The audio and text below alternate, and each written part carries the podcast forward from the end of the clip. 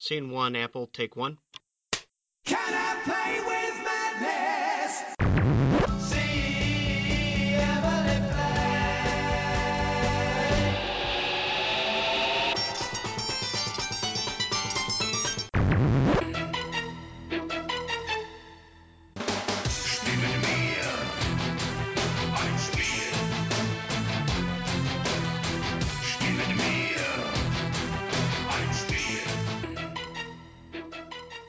Bonjour à toutes, bonjour à tous. Vous écoutez un nouvel épisode de Playtime, l'émission d'Art Zone Chronicles consacrée aux jeux de société, dans le format Les Acteurs Ludiques, donc dans le format mensuel. Alors, on avait déjà reçu deux distributeurs euh, auparavant, Gigamic avec Mathilde des Morning Players, euh, euh, il y a quelques mois. Aujourd'hui, on en reçoit un troisième, mais qui est un petit peu différent. Alors, pourquoi est-ce qu'il est différent? Parce que Gigamic et Morning Players, ils sont également éditeurs, ils sont pas juste distributeurs. Et c'est pas le cas d'Atalia, pour le moment uniquement distributeur. Donc, pour nous parler de son activité, de son évolution, de son rôle dans le dans la grande chaîne ludique entre le, la création de l'auteur jusqu'à jusqu'aux joueurs qui jouent, euh, on va revenir sur. euh, on, on reçoit son fondateur, donc Cesare. Bonjour Cesare, ça va? Bonjour, ça va et toi? Ça va, ça va. Donc oui, effectivement, la spécificité d'Atalia. Alors moi, j'ai toujours eu du mal avec l'orthographe euh, entre deux T, deux L, alors qu'en fait, c'est tout simple. C'est juste A T A L I A. Il n'y a pas de double de double nulle part. Donc tu vas nous parler de tout ça, mais d'abord, comme comme le veut un peu le format, on va revenir sur ton parcours. Alors. Ouais. Au niveau du parcours, est-ce que tu peux nous parler un peu de ta génération, d'un peu ce que tu as fait comme études, euh, le milieu professionnel dans lequel tu as évolué avant de devenir distributeur? Ah oui, eh ben écoute, euh, c'est très loin du monde du jeu. Euh, J'ai un diplôme d'ingénieur procédé de, de, de chimie thermodynamique. Euh, J'ai toujours travaillé, par contre, depuis que je suis arrivé en France il y a 16 ans. euh, Des origines italiennes, c'est ça? Je suis italien, tout à fait. Italien, avec toujours la nationalité italienne. Il me semble que j'avais vu ça sur Facebook il y a pas longtemps, un post que tu avais mis? Oui, exact. D'accord, ok. On en reparlera quand euh, on parlera de la fondation d'Atalia, si ça a pu poser problème ou pas. Mais, mais vas-y, continue, je te laisse continuer. Voilà, bah, c'est la communauté européenne. Du coup, euh, j'ai un diplôme d'in- d'ingénieur. Je disais, j'ai toujours travaillé par contre en France dans les achats et dans la logistique, supply chain en général. J'ai commencé un peu, j'étais un grand joueur de Magic. Euh, j'étais passionné des Formule 1 et du coup, j'avais inventé un jeu de cartes sur la Formule 1 Racing, que j'avais à un moment donné autodité sur un coup de tête. Donc c'était pas un gros budget, c'était un petit budget, un petit jeu de cartes, euh, bien que le jeu était plus costaud que ça en avait l'air. Que j'avais autodité, mais je connaissais pas du tout le monde du jeu, surtout le monde du jeu en France, euh, sachant que c'est un peu différent de l'Italie. Et ben, même en Italie, ça a beaucoup évolué depuis. Et puis du coup, bah, en allant sous les salons, en rencontrant les gens, je me suis pris euh, au jeu. Euh, J'ai auto-édité un deuxième jeu qui est Robotrock Mhm. qui est encore aujourd'hui au catalogue d'Atalia. Et puis à un moment donné, euh, dans ma carrière, j'avais fait un peu le tour, euh, tout ce qui était achat, logistique, j'étais responsable des achats, j'étais con- consultant, j'ai fait plein de choses différentes dans des domaines assez différents. Et à un certain, moment, je me suis dit, bah, pourquoi ne pas allier l'utile à l'agréable Et faire ce que je sais que faire dans le métier du jeu. D'accord. Bah, on va, on va revenir dessus. C'est vrai que hum, c'est pas la première fois que tu en parles. Je, je- je t'avais déjà entendu effectivement parler de, de ce lien finalement quand même entre activité professionnelle antérieure et le monde du jeu que tu avais réussi à réutiliser, à réinvestir ces compétences-là dans le milieu du jeu justement par l'activité de distribution. Si on revient un peu sur ton parcours ludique, donc tu parles de Magic. Euh, quand est-ce que tu rentres dans le monde du jeu de société moderne à peu près? Quand j'ai sorti Racing, qui est le jeu de cartes dont je te parlais, Ouais, c'est- Racing c'est vers quelle année? sorti en 2010, je 2010, crois. d'accord. Donc une entrée relativement quand même moderne, euh, Oui. enfin assez récente. Euh, et euh, depuis, euh, donc t'es pas passé par le jeu de rôle du tout? Euh, si, j'avais fait un peu peu. de Dungeons and Dragons. Oui, D'accord. surtout comme Et- master plutôt. Et aujourd'hui, du coup, euh, si on parle un peu aujourd'hui de, de, de comment tu joues, tu joues à quel jeu, quel type de jeu? Est-ce que tu as des éditeurs ou des auteurs que tu suis particulièrement ou quelques noms de jeux que, qui sont pour toi des incontournables? Euh, c'est une question euh, qui est très frustrante parce que euh, depuis que je me suis impliqué dans le monde du jeu, euh, avec aussi avant j'avais un travail à, à part entière qui était assez qui me prenait beaucoup de temps. Il m'est resté peu de temps pour jouer à des jeux qui n'étaient pas soit les miens en tant que créateur parce que bon après il y a pas mal de protos qui sont qui tournaient. Il y en a deux qui devraient sortir cette année-là, deux jeux à, à- moi. Euh, donc, euh, c'est des vieilles, des vieilles productions, des vieilles protos qui étaient dans un tiroir, on va dire comme ça. Du coup, euh, là maintenant, euh, quand je joue, c'est principalement à des jeux à Talia pour être sûr de bien les connaître, bien les expliquer. Euh, et puis euh, à des protos comme on voit, il y a de nombreux protos. Euh, Des, des protos euh, d'auteurs. quand je dis euh, proto, c'est c'est pas c'est pas tout à fait le bon terme parce que c'est généralement des c'est des projets de sont déjà édités. D'accord, ouais, ok. ouais, vois. cours d'édition, voilà. Hmm. D'accord. Ouais, donc c'est aujourd'hui, tu joues plutôt d'un point de vue entre guillemets professionnel, même si ça enlève pas toujours le plaisir, hein, heureusement. Ah On non, peut pas du tout. plaisir à jouer à des jeux peut- qu'on veut éditer, fait des très heureux. belles soirées jeux, c'est c'est très agréable. D'accord, mais donc ouais, tout ce qui est l'actualité entre guillemets euh, qui te concerne, qui concerne pas directement Atalia, t'as moins le temps de t'y consacrer du coup. Oui, je fais des, petits jeux euh, de temps en temps, surtout en plus, euh, c'est une honte à dire, mais en famille, ils sont pas trop joueurs, donc euh, du coup, euh, Ouais, moi je connais ça aussi. hein, ouais. de jeux en famille, c'est plutôt des petits jeux. Là, on joue beaucoup en ce moment à The City, on joue un jeu, ben ça, ça, il va sortir chez Atalia, c'est Sushi Dice, mais bon, il sortira à partir de des juin. D'accord. Et au niveau donc de la fréquence et du contexte, euh, donc tu joues, bon forcément euh, pour Atalia tu joues euh, relativement régulièrement, mais sinon tu joues à peu près combien de fois par semaine, par mois et dans quel contexte? En famille là tu parlais, tu joues aussi à des soirées jeux ou? Ouais, une fois, une fois par semaine maximum. D'accord. Et dans le dans le jeu de société finalement quand tu joues, hein, pas quand tu pas en parlant d'Atalia, mais quand tu es en tant que joueur, qu'est-ce que tu y recherches finalement dans dans ce, dans une partie de jeu de société? Quand je suis, en tant que joueur, vraiment? Ouais ouais en tant que joueur vraiment. Ben, je- dirais surtout euh, à me détendre. Généralement, ça dépend en fait. Si je suis en vacances, je suis déjà détendu. Non, au contraire, je suis généralement en vacances, je vais souvent en Italie, et je rentre en Italie, du coup, je suis, euh, on va dire, dépaysé, et donc j'ai juste besoin de, de, de me détendre. Donc je sors des jeux simples. Quand je suis euh, ici et que j'ai le temps de jouer, je préfère sortir des jeux plus dépaysants et parfois même un peu plus compliqués. Euh, je pense par exemple à un Saturtonica qui fait partie de mon catalogue, mais qui est- c'est un jeu au départ, il a fallu Ouais c'est un grand grand classique euh, mais des, des- de depuis euh, hein. j'adore et j'ai appris à connaître les gros jeux après. Quand je dis gros jeux, c'est vraiment le, le jeu pour, pour jouer Ouais, expérimenté. Hansa Teutonica est vraiment un jeu pour joueurs très très bien, vraiment excellent. Mais euh, c'est vrai que c'est pas le même format. Il y a par exemple, pour citer un autre jeu Atalia, que Splash, euh, qui effectivement est plus, est plus léger. Mais d'accord. Et euh, tu parlais effectivement de Robotrock et de racing, donc euh, du fait d'être auteur de jeu, c'est un peu par là finalement que tu es rentré dans le milieu professionnel. hein, D'abord en étant auteur. Euh, Est-ce que, euh, alors j'avais lu sur Ludovox que du coup, du fait de la naissance d'Atalia et de beaucoup beaucoup de choses à gérer, tu avais mis un peu cette activité d'auteur de côté. Du coup, tu as des projets que tu veux ressortir, des nouveaux projets, des, des trucs que tu as envie quand même de, de pousser? Bah alors, euh, il y a deux anciens jeux que j'avais C'est ce dont tu parlais. Euh, un, c'est Spyware qui avait été devait être édité par d'autres éditeurs et puis pour des problèmes euh, divers et variés, ça n'a pas été fait. Là, euh, j'ai signé avec euh, Azao Games qui est un, un éditeur euh, belge et avec qui d'ailleurs je distribuerai euh, de- des jeux à partir de juin. Euh, et le donc Spyware devrait sortir en septembre.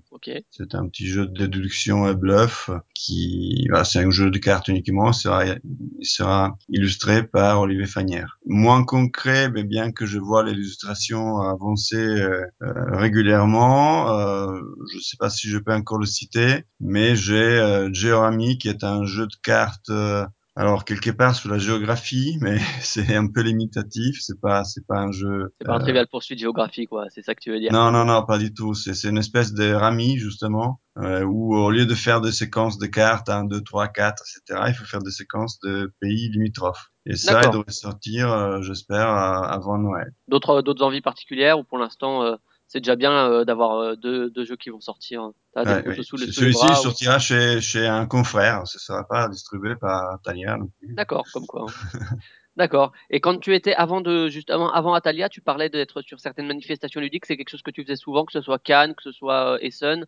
C'est des choses auxquelles tu allais déjà, les festivals ou les salons? Ben, je commençais quand, en 2010 avec Racing. Je commençais à m'en- m'enseigner un peu sur le, sur le monde du jeu. Pour, pour, je cherchais à des éditeurs et ou des distributeurs étrangers, euh, pas tellement pour Racing qui était seulement en français, mais pas plutôt pour Robotrock qui était en quatre langues. Euh, et puis d'ailleurs, Robotrock a été aussi édité euh, en chinois, en, russe. Euh, en Russie, il y a eu de même deux tirages, ça a bien marché. Et donc, euh, en allant effectivement principalement à SN, euh, j'ai connu plein d'éditeurs, distributeurs étrangers. Ben, j'ai pu me confronter, j'ai pu voir la différence avec la France. Euh, des choses qui me surprenaient un peu en France. Euh, euh, j'ai vu qu'à l'étranger c'était différent, et puis j'ai vu aussi qu'il y avait plein de jeux qui étaient déjà en français et qui n'arrivaient pas en France. euh, Ouais, donc, ben, typiquement de Satotonica ou euh, Oyuk, hein, je me rappelle que, que, dit- que tu distribues aussi, c'est ça a dû sortir en 2014, à la base à Essen 2014 peut-être, ou Essen Oyuk, oui, 2013. je crois qu'elle est sortie un. Et alors nous, on avait de la chance à Strasbourg, Philibert, on avait ramené des boîtes euh, parce que euh, ils vont là-bas, ils ramènent des boîtes forcément, même si c'est peu distribué. Mais c'est vrai qu'il était assez peu, assez, assez peu présent en France. Bah, puisque justement tu es là, euh, tu dis euh, le monde du jeu, euh, racing, euh, c'est un peu ce qui t'y a amené. Avant racing, tu jouais finalement assez peu. Avant finalement toi-même de devenir créateur de jeux, c'est Alors, j'ai joué beaucoup, mais à Magic uniquement. J'étais un, un joueur de haut niveau de Magic. Donc tu connaissais ce- milieu de jeu précisément, mais pas spécialement le monde ludique. euh, et donc c'est en créant que tu as. C'est pas la première fois que j'entends ça. Il y a d'autres créateurs qui comme ça, ils connaissaient pas forcément le, le monde du jeu moderne, disons Aventurier du Rail, euh, Small World, euh, etc. Et c'est en, en, en ayant envie de créer qu'ils découvrent finalement ce milieu-là. C'est pas la première fois qu'on entend ce, Oui. ce discours. C'est vrai que c'est assez, assez amusant. Puisque tu es là, justement, peut-être parler de la différence avec le jeu en, en Italie. Je sais pas ce que tu peux nous dire euh, là-dessus sur euh, la différence avec la France et sur les particularités peut-être en Italie de, de comment est le secteur? Ben, C'est un, un marché beaucoup plus underground, euh, dans le sens que peu comme, euh, comme la France, peut-être il y a une, une quinzaine, une vingtaine d'années? je pourrais pas te dire parce que je Ouais, connaissais pas justement. d'accord. Euh, par contre, euh, aujourd'hui encore, euh, il y a beaucoup moins de boutiques, par exemple. Donc les gens, s'ils veulent connaître les jeux euh, et les acheter, souvent ils vont sous le salon. D'ailleurs, à Essen, je pense qu'après les Allemands et les Français, les Italiens sont les plus nombreux. Euh, donc il n'y a pas beaucoup, peut-être pas autant de passionnés qu'en France, mais euh, sont très passionnés et vraiment il y a un réseau un peu underground plutôt euh, développé malgré tout. Et euh, au niveau des, de la production également, je crois qu'il y a, c'est c'est eux qu'on fait, je crois, euh, la bataille des cinq armées, hein, que c'est des auteurs italiens, il me semble. Il y a quand même quelques auteurs aussi Ah. qui, il y a, comment il s'appelle. Léo Également. Oui, ben il y Voilà, a y y quand même pas mal d'auteurs. euh, Spartaco Bertarelli qui, qui en, en Italie encore plus connu qu'en France. Il y a Walter Robert, euh, il y a Pa- Paolo Mori, euh, pas Paolo Mori, euh, celui qui a fait Libertalia. oui exactement ouais. Ouais, ouais, Donc comme quoi c'est amusant parce que, enfin amusant, je sais pas si c'est le Ben, terme, mais l'auteur euh, l'auteur de Augustus. C'est ça, tout à fait. Et on voit que tu, dis que c'est effectivement encore relativement euh, peu grand public comme ça peut l'être devenu en France. Et pourtant, on voit quand même que, bon, en France, on parle, euh, on parle de, French Touch, un peu euh, de francophonie du, jeu de société qui est un peu à son apogée avec beaucoup d'auteurs, beaucoup d'illustrateurs, beaucoup d'éditeurs. Ce qui va finalement avec l'évolution du public de plus en plus large. C'est vrai qu'en Italie, tu, dis que le public est encore plus restreint pour l'instant, que ça reste relativement underground. Mais euh, il y a quand même pas mal d'auteurs, mine de rien. Mais Colovini, ça fait euh, 20 ans qu'il fait des jeux, voire plus. Et euh, c'est vrai qu'il y a un peu une rupture entre le, la qualité et le nombre d'auteurs en Italie et puis le peut-être le public italien. Et ils ont peut-être besoin effectivement d'exporter leurs jeux, pour le coup, les auteurs italiens, pour, euh, pour trouver un public. Mais euh, c'est C'est un... c'est une question de, de volume. N'importe quel éditeur, je pense que euh, il y en a certains qui le font principalement pour passion, euh, mais tous le font quand même aussi pour gagner un peu d'argent. Et donc, pour gagner d'argent, il faut quand même aller là où il y a un marché intéressant. Aujourd'hui, on dit que le marché français est devenu le, le plus important d'Europe. Donc, euh, pour tout Donc, euh, éditeur, auteur français et italien, c'est important, je pense, de venir en, en, en, en France, un peu comme pour tous les autres, euh, des autres pays. Pas que Un peu comme les éditeurs français sont allés aux États-Unis aussi maintenant euh, également. Et du coup, toi qui es italien, euh, alors on en reparlera pour euh, avec Atalia, mais du coup, ça te donne un contact privilégié le fait d'être italien avec les, édi- les éditeurs italiens qui n'ont pas été distribués en France? Bah oui, forcément, déjà parce que quand on, on maîtrise la langue, forcément les, les, les rapports humains sont, sont facilités. Forcément, ouais. Et du coup, effectivement, j'avais pu faire amitié avec Spartaco Bertarelli, avec euh, Olifante et, et d'autres euh, acteurs importants du monde ludique euh, français, euh, italien, pardon. Euh, et je sais que effectivement, de- de- depuis le départ, je leur ai parlé de mon idée, dire ouais, je vais peut-être me lancer dans la distribution. Euh,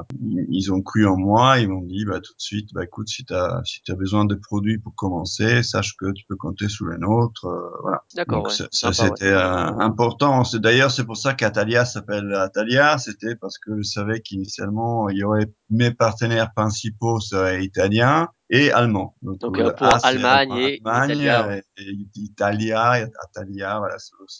de chercher un nom qui puisse sonner dans toutes les langues pareilles. Au ouais, c'est vrai que ça sonne assez, assez générique, donc c'est assez, assez facile à identifier comme nom. Mais euh, c'est vrai que la petite historique est, est amusant. Bah, justement, on va, on va embrayer sur Atalia. D'abord, peut-être sur euh, la genèse un peu de l'entreprise, vraiment, euh, plus que euh, les produits que tu as pu euh, proposer par la suite. Déjà, quand est-ce que tu ressens l'envie de, de te lancer comme distributeur, en tout cas d'entrer comme professionnel dans le monde du jeu? Et euh, pourquoi distributeur, justement? Bah, euh, quand c'est justement, c'est au bout de, de je sais pas combien d'années de- d'expérience j'avais euh, dans, la, dans la logistique la supply chain, mais au bout d'un moment, je, sentais avoir fait un peu le tour et que en tant que salarié, en tout cas, donc je voulais quand même me mettre à mon compte. Euh, et puis, comme je te disais tout à l'heure, euh, je me suis dit tiens, je suis expert de, de ça, j'aime le jeu, je connais le marché du jeu en France et à l'étranger. Euh, et voilà, donc 1 plus 1 fait 2. Hein. Donc ça, c'était vers euh, 2011-2012 par là.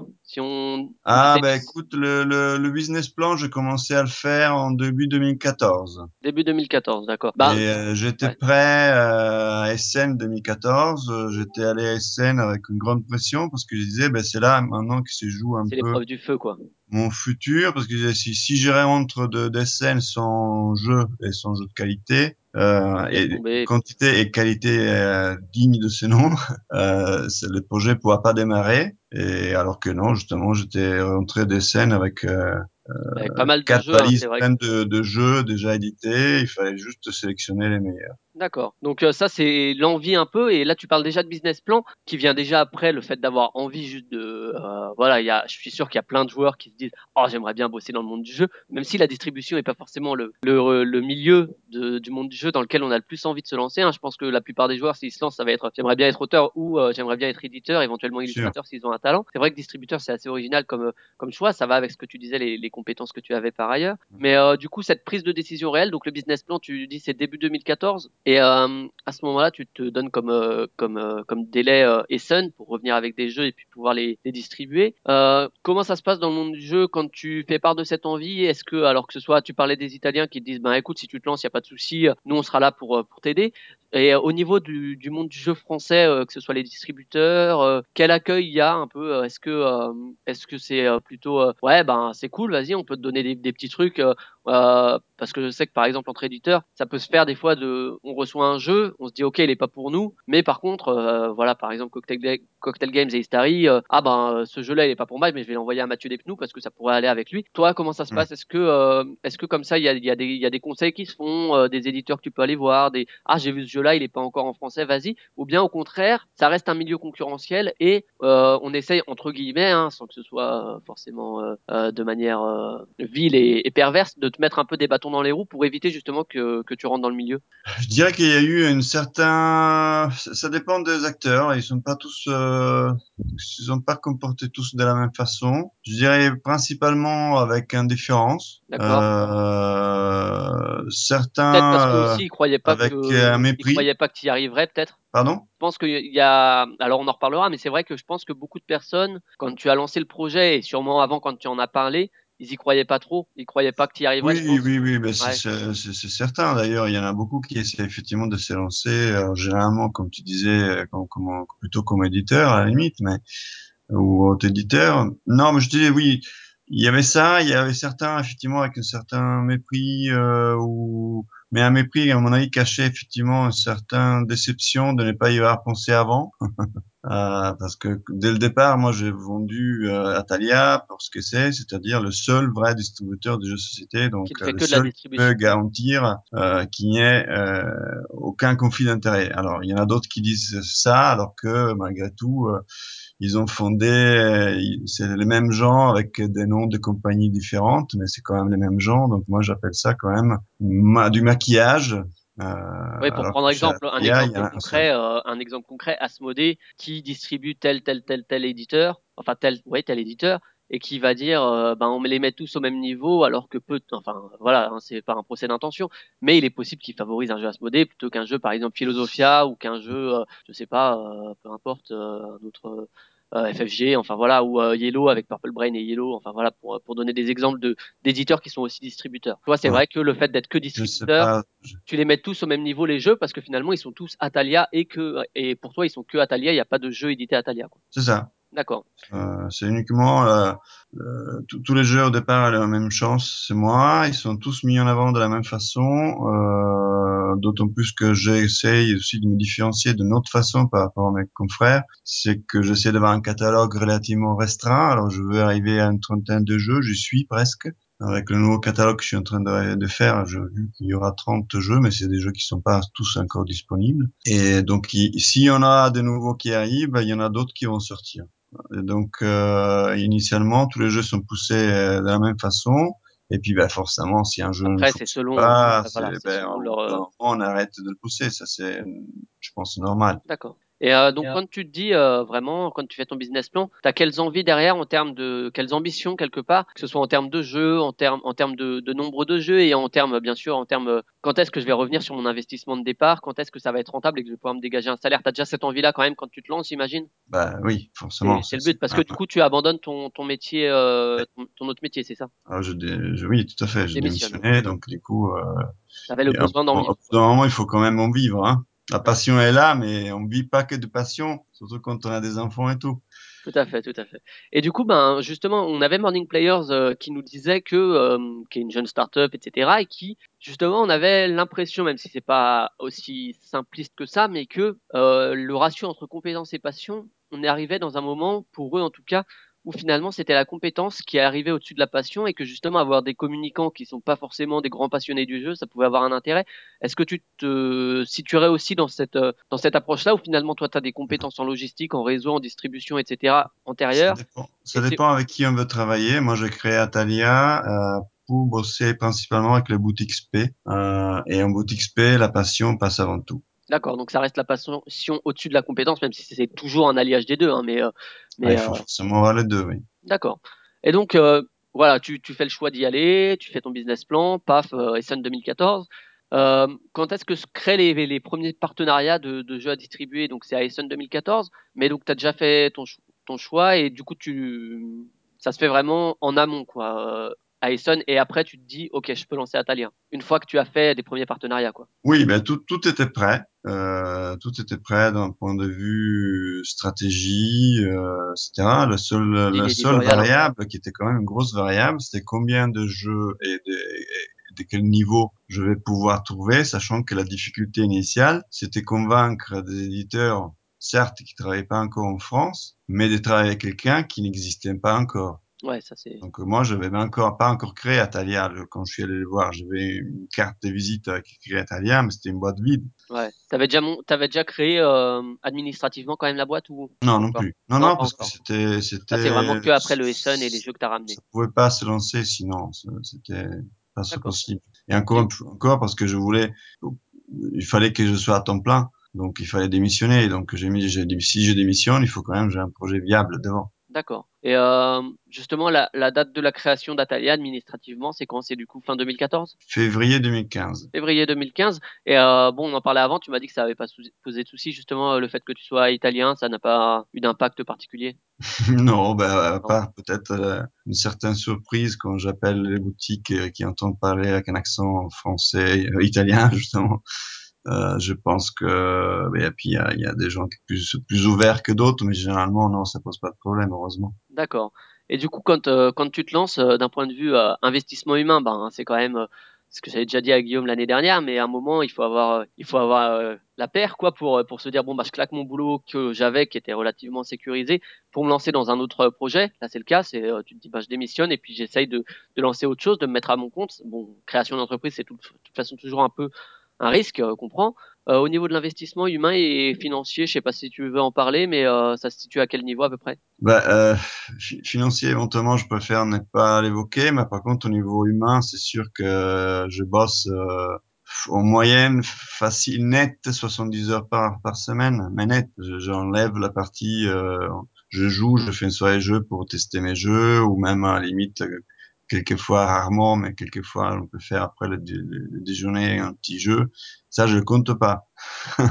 Du coup, ouais, donc c'est vrai que tu en fais un job, euh, un job à plein temps tout de suite. Enfin, c'est en tout cas ton envie. Euh, et du coup, les, les premiers partenariats, justement, tu, tu évoquais la difficulté un peu à leur faire, euh, à leur faire avoir confiance, à leur faire, euh, ok, je me lance, mais euh, ça serait, enfin, c'est pas, ça serait sympa, c'est, euh, je vous propose ça, donc vous pouvez avoir confiance en moi. Comment justement est-ce que tu arrives à les trouver? Alors, tu m'as dit à Essonne, mais euh, comment tu les abordes? Comment tu leur parles finalement pour un peu entre guillemets les, les attirer et leur vendre un peu à Talia Je, je pense que c'est une question de. Bah, déjà, euh, je me débrouille relativement bien en, anglais. Je parle pas allemand, mais quand j'ai approché Argentum Verlag, quand j'ai approché euh, BZ Games, qui sont eux, ils sont américains, euh, RR aussi, par- ils sont américains. Donc, euh, bah, on parle.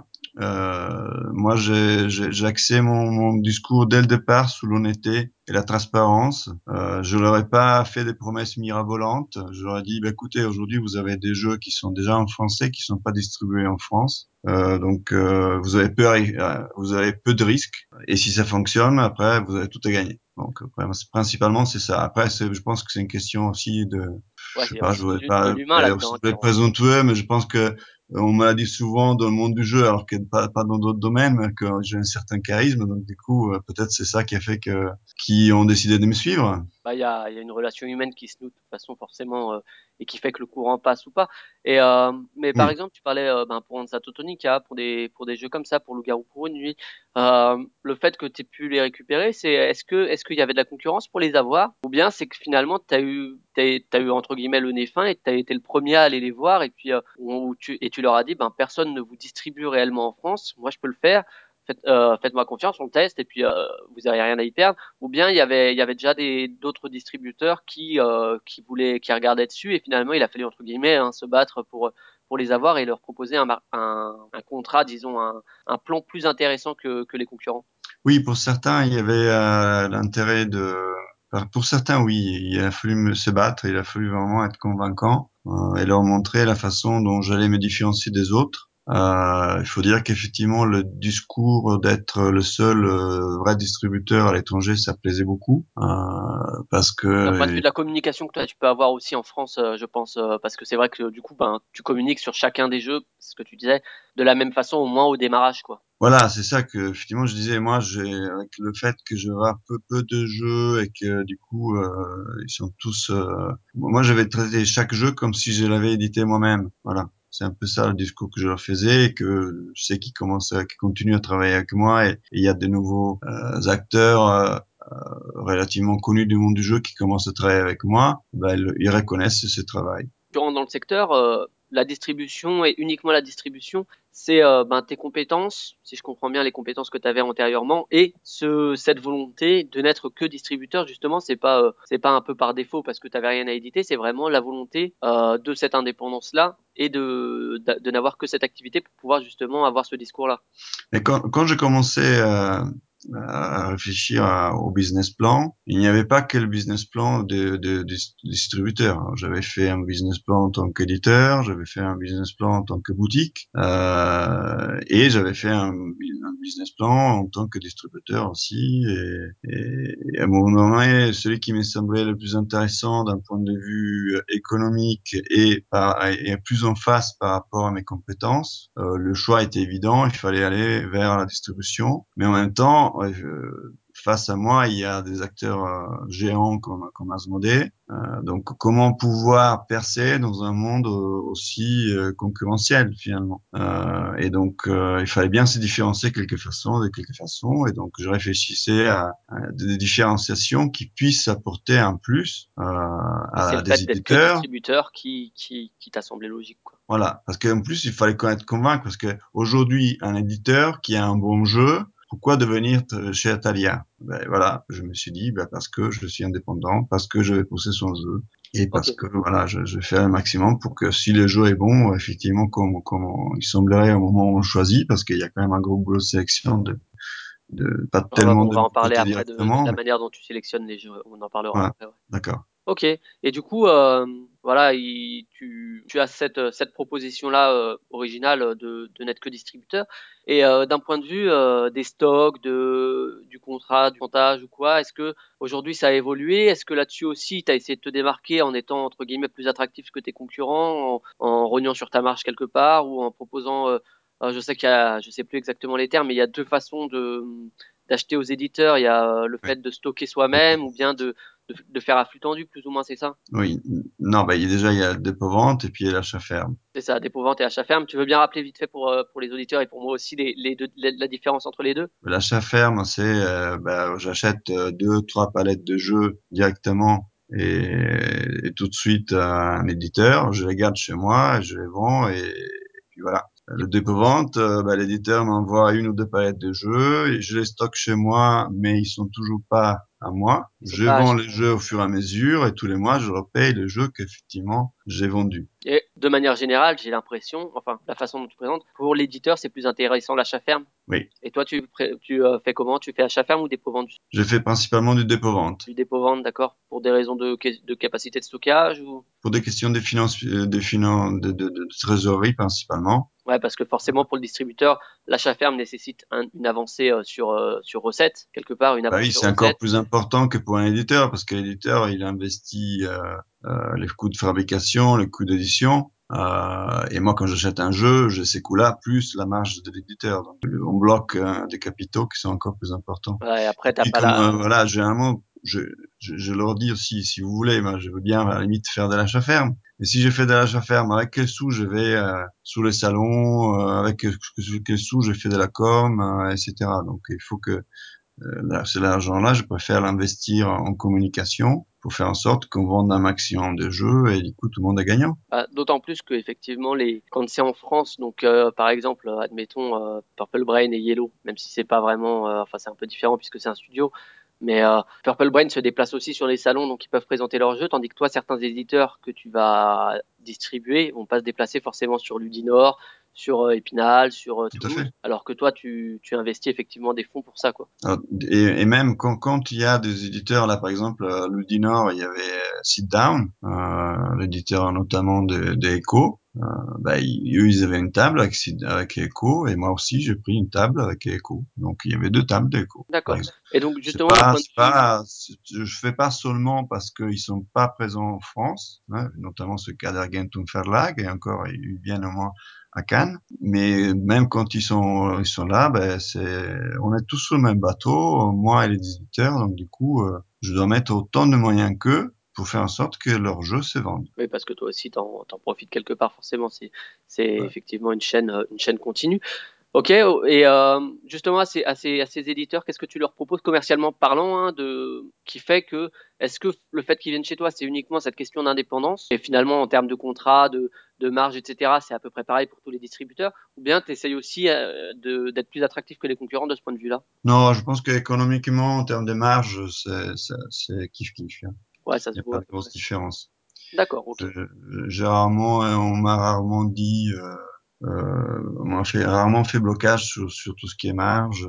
Euh, généralement, ça passe euh, tranquille, quoi. Je suis au niveau que mes concurrents. D'accord. Et alors concrètement, un peu ton, ton travail, ton quotidien, comment ça se passe au niveau de, disons, une journée type de, de Cesare, c'est comment? Euh, bah écoute, euh, on se réveille relativement tôt. je me réveille relativement tôt. Je consulte mes mails. J'ai, j'ai fait, je surfe beaucoup sur Facebook pour. Euh, je Ouais, aujourd'hui, les réseaux sociaux ont un outil très important pour à la fois voir un peu ce qui se passe euh, chez mes confrères euh, en France et qu'est-ce qui se passe chez les éditeurs à l'étranger. Souvent, des coups de petits jeux qui vont, qui sortent, qui vont sortir, etc. Donc du coup, on se renseigne. Il faut bien, bien, bien connaître ça. Et puis c'est aussi un outil pour rester en contact avec euh, des amis, des conseillers. Alors j'ai euh, j'ai un groupe sur Facebook d'amis euh, et d'experts de jeux amis euh, qui me conseillent. Donc du coup en plus j'utilise j'utilise Facebook comme lieu de des discussions préalables euh, au test. D'accord, ok.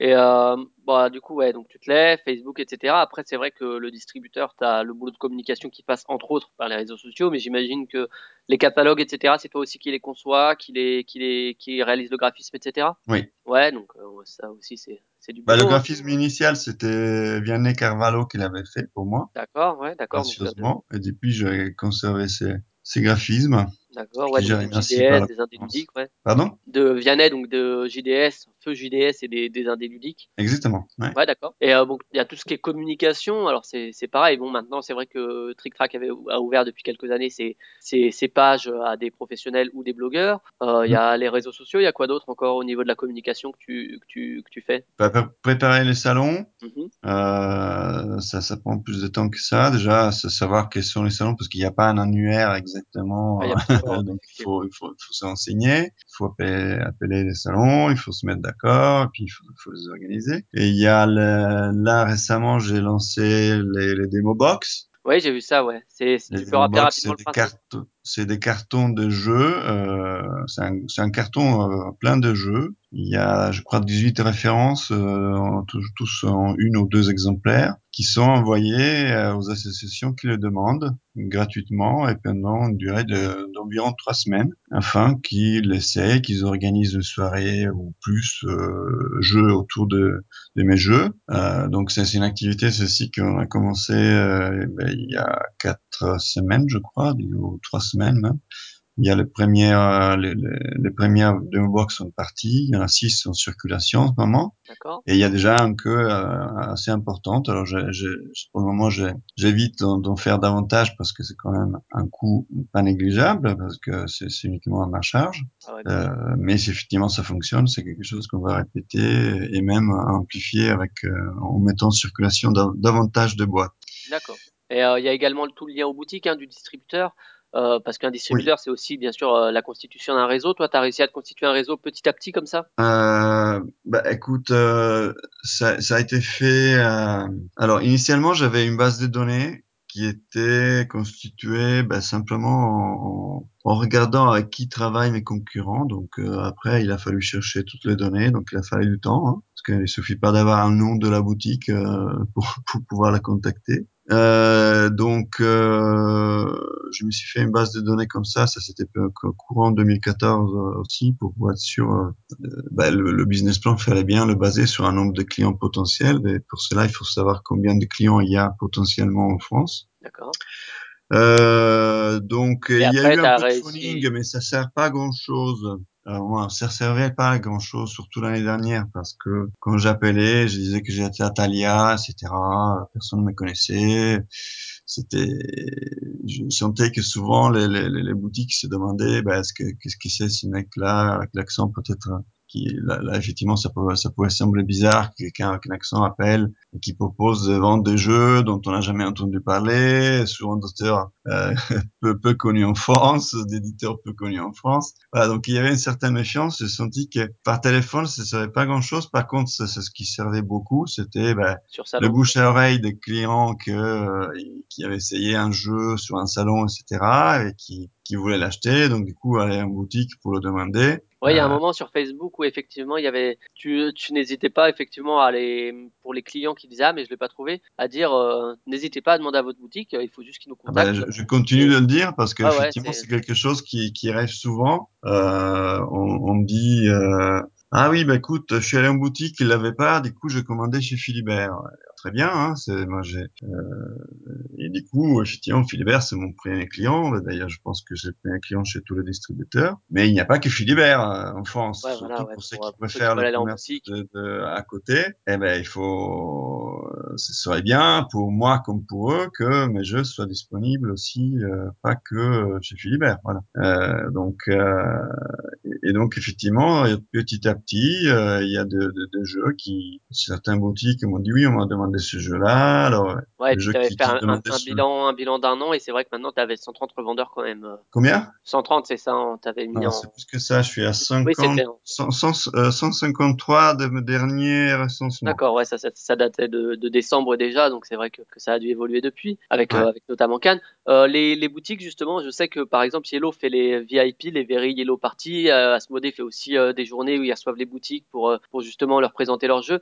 Toi, tu fais ça ou c'est plutôt sur salon et, par ce bouche à oreille dont tu parlais? Pour moi, euh, c'est sur les salons principalement, et puis j'essaye quand, avant d'aller sur un salon ou en rentrant, de, de, de, m'arrêter sur les boutiques, euh, aller voir les boutiques qui sont sur le chemin. Euh, et parfois, je fais aussi de, de, comment dire, des tournées pour aller voir les boutiques. C'est sûr que c'est appréciable et apprécié généralement parce que ça permet de, de, présenter les jeux directement aux boutiques, mais en même temps c'est très chronophage, donc du coup j'essaie de faire un compromis. Bon, c'est vrai, je pense que hum, ta situation a dû évoluer quand même ces derniers mois pas mal, je pense, vu que tu as entre guillemets acquis une légitimité qu'on pouvait te contester au début. Et euh, ben, notamment auprès des gamers, hein, je pense qu'on en reparlera, mais avec l'arrivée d'Antarctica, de Bretagne, de Echo, qui sont des jeux ou de Taverna, qui sont des jeux entre guillemets. Je pense que les, les, les gros joueurs quelque part, ceux qui parlent sur sur Trick Track, ceux qui parlent sur Internet, ils pouvaient avoir entre guillemets une forme pas de pas de mépris, mais de méfiance vis-à-vis de ton activité au début, et que là tu as acquis une légitimité avec ces jeux entre guillemets euh, plus plus joueurs, euh, qui fait que du coup ben je pense que ta situation a dû évoluer quand même ces derniers mois au niveau de la de cette légitimité là, et que du Oui, coup quand t'appelles et que tu dis oui c'est. Atalia, ben on sait à peu près à quoi ça correspond. Oui, dans le milieu gamer, c'est sûr que je suis connu, il n'y a pas de problème. Et euh, du coup, au niveau de, du retour sur investissement, est-ce que tu as réussi au niveau, au niveau des comptes à équilibrer, à te dégager un salaire ou c'est pas encore le cas et c'est encore en cours? Alors, j'étais, je- je- j'ai suivi mon business plan qui était celui d'être légèrement à perte la première année sans me payer de salaire. Euh, cette année-là, je devrais être en positif, gagner, l'entreprise devrait gagner quelques sous, pas beaucoup, mais toujours Ouais. pas de salaire. Et l'année prochaine, je prévu me payer un salaire. Tu suis quand même, tu as, bien préparé ça pour essayer de, suivre ton Là, business. pour le moment, tout fonctionne comme euh, plus ou moins. Euh, il y a des choses qui fonctionnent mieux que prévu, d'autres un peu moins, mais en Ouais, bon, ça c'est les, les global, je suis euh, exactement là où je devais être. D'accord, bah écoute, tant mieux. Et, euh, et d'un point de vue humain, ça va ou euh, je sais que c'est comme tu le disais, hein, en plus t'es tout seul dans Atalia, hein, Euh, oui, comme euh, activité, euh, oui. Alors, j'ai une façon de travailler qui a toujours été basée beaucoup sur la, sur la, disons, sur, le fait de sous-traiter. Déjà, même tout ce qui est logistique, j'ai travaillé avec des, des acteurs de la logistique que je connaissais de mes expériences avant. Donc, euh, pas besoin d'avoir un entrepôt euh, uniquement pour moi, avec un, préparateur de commandes dédié seulement à moi, etc. Surtout que les volumes initialement n'étaient pas si importants, donc euh, ça c'est sous-traité. D'accord. Euh, Mais sinon, dans Atalia, dans il l'entreprise. faut il faut trouver euh, le- le- le- ce qui ce qui a été gagnant pour moi, c'était aussi que dès le départ, je savais qui était bon en- à la fois en termes de qualité de service et de prix, parce que sinon effectivement ça rien soit vite très cher, soit Ouais, c'est- euh, bah, du coup puisqu'on est, si on sous-traite n'importe comment, on n'a pas de contrôle la qualité et du coup la qualité de service n'est pas au rendez-vous. D'accord. ouais. Et du coup, ouais, au, au niveau humain, ça va, t'arrives à tenir le rythme ou euh, t'es proche du burn-out ou euh, il y a eu des périodes où tu t'es dit, oh là là, c'est trop, c'est vraiment épuisant, je vais, je vais arrêter. Il y a eu des moments comme ça de découragement où finalement t'as toujours euh, réussi à garder un peu la foi. euh? Non, non. Il y a, aucun problème. Ça va très bien. Je suis entouré d'amis euh, euh, qui font généralement partie sur Facebook, mais pas que je rencontre souvent, qui viennent m'aider sur le salon, faire de, de- de l'animation et que je remercie beaucoup. Euh, non, non, ça, ça va très bien. J'ai la pêche. Bon, ben, alors. et c'est vraiment un bonheur. C'est vraiment très fatigant, effectivement, physiquement, parce qu'on bosse tout le temps, même quand on va en vacances. ben, même en vacances, on continue de, de, travailler. Donc, éventuellement, c'est plus Ouais, puis fatigant les, week-ends, famille. c'est les week-ends, humainement, c'est euh, difficile que- plus pour, pour ma famille que pour moi, parce que Ouais. en même temps, moi, je prends mon pied quelque part. Hein. Ouais, ouais, c'est vrai que les week-ends, euh, il faut être en salon, donc on n'est pas forcément avec la famille. Enfin, c'est, c'est les, les Ah. difficultés que connaît un peu tout, tout chef de projet, tout éditeur, tout, tout distributeur. Mais c'est vrai que c'est jamais facile de, de se lancer là-dedans.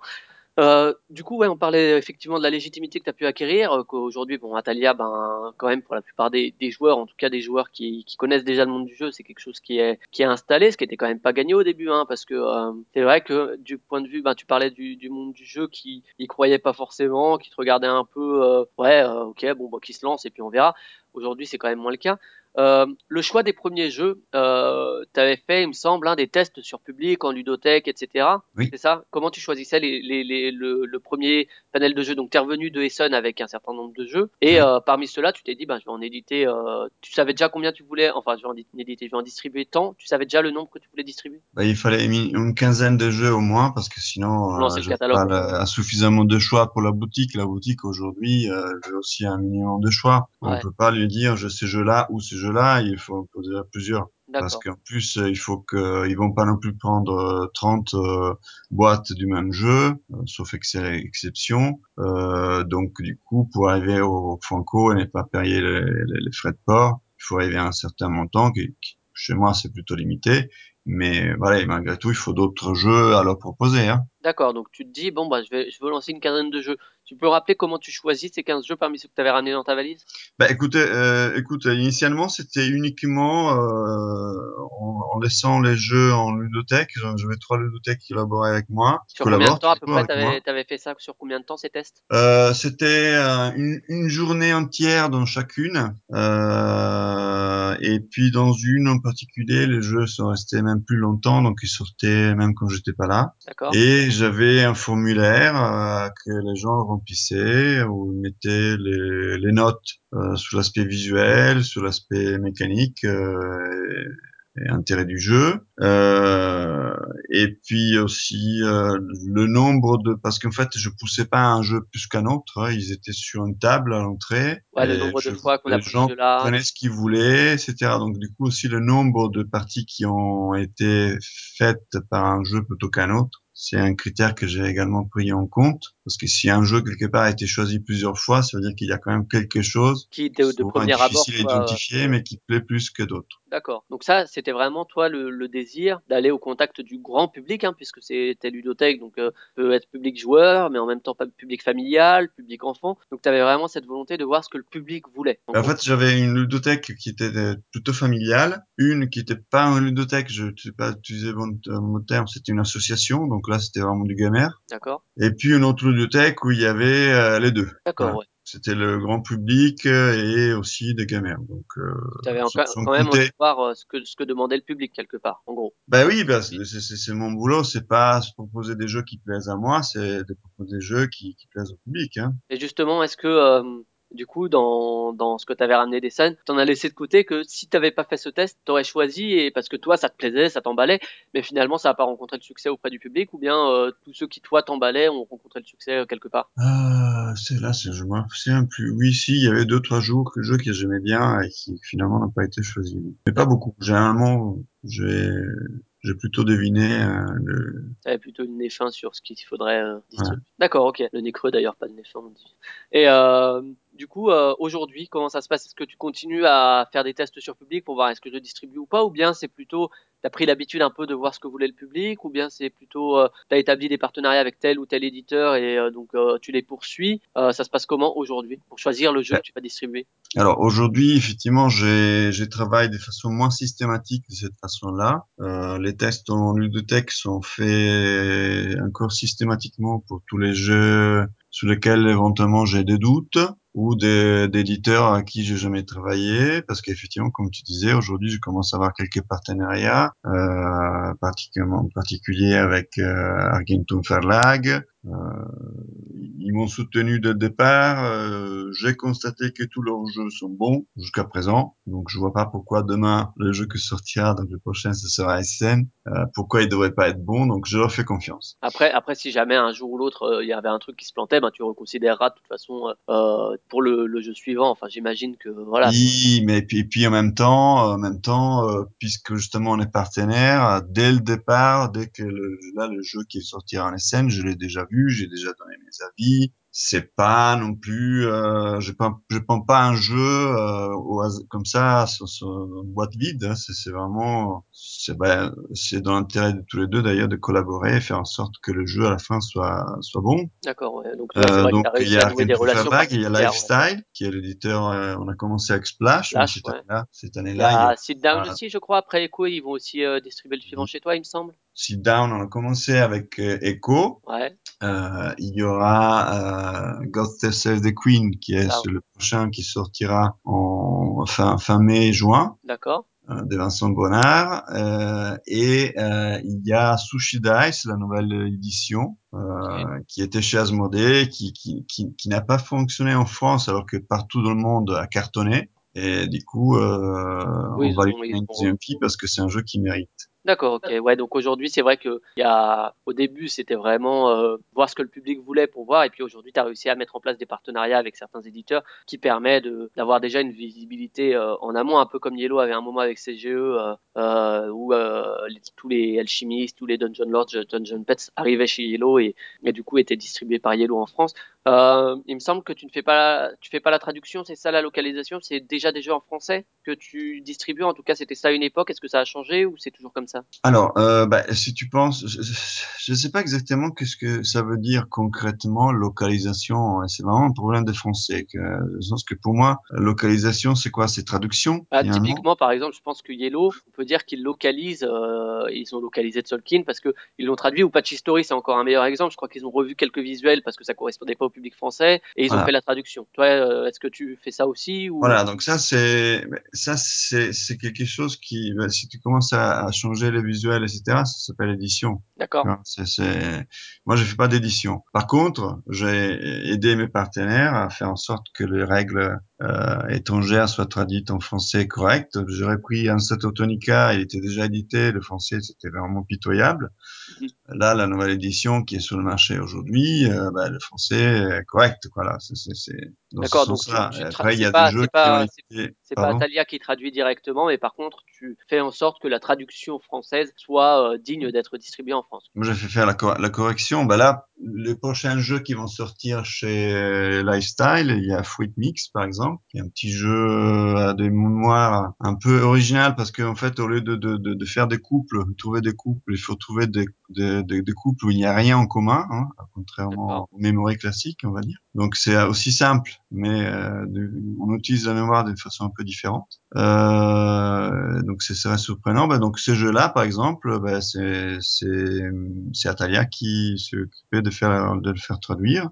Le suivant qui s'appelle Girafomètre également, c'est Atalia qui euh, qui a suivi la traduction. Euh, et là, on est allé plus loin même parce qu'on a demandé des adaptations de règles. Parce que suite au texte dont je te parlais, tout euh, on s'était rendu compte que le jeu était bien, mais qui aurait été mieux avec certaines modifications. Et donc, du coup, typiquement, le, le Girafomètre, c'est un jeu qui sortira en, septembre, je crois, euh, ou octobre, euh, et qui, euh, en, fait, il, y a 300 cartes. Dans, chaque carte, il y a une phrase euh, qui correspond à un chiffre. Par exemple, le pont le plus long au monde, euh, ou la, la, la surface, le diamètre de la Terre, ou la température de l'eau à ébullition, choses comme ça. Et derrière, il y a le chiffre exact. Donc, on met un certain nombre de cartes, euh, quatre sur la table, et on doit trouver la carte dont on pense que la- le chiffre, euh, euh, la réponse est la, plus, la plus élevée. Et on doit trouver aussi celle qui dont la réponse est la plus basse. Ok. Euh, donc c'était un jeu où chacun jouait contre quelqu'un d'autre. Donc euh, euh, chacun faisait ses, ses paris entre guillemets. Euh, et le concept était sympa, ça plaisait, mais il y avait une certaine frustration pendant les tests parce que les gens avaient parlé, avaient envie de parler entre eux. Euh, typiquement, ah oui, j'ai vu un reportage euh, euh, qui parlait de ça. tu te rappelles, tu l'as pas vu toi, ça, etc. Et du coup, c'est quelque chose qui s'est déclenché généralement seulement à la fin, quand on allait contrôler les réponses. Alors que là, du coup, on a dit, bah, pourquoi ne pas le faire un jeu coopératif? Comme ça, les gens discutent ensemble, se mettent d'accord sur une réponse, et après, on va voir si on a deviné ou pas. Et donc, euh, voilà, là, là, le, le jeu qui est co- compétitif dans la version originale euh, russe et dans toutes les autres langues, euh, dans toutes les autres langues, ils ont rajouté, grâce à nous, la variante euh, coopérative. Ben, en France, euh, test à l'appui, on a dit, ben non, nous, nous, on va vendre le jeu comme un jeu coopératif qui a une variante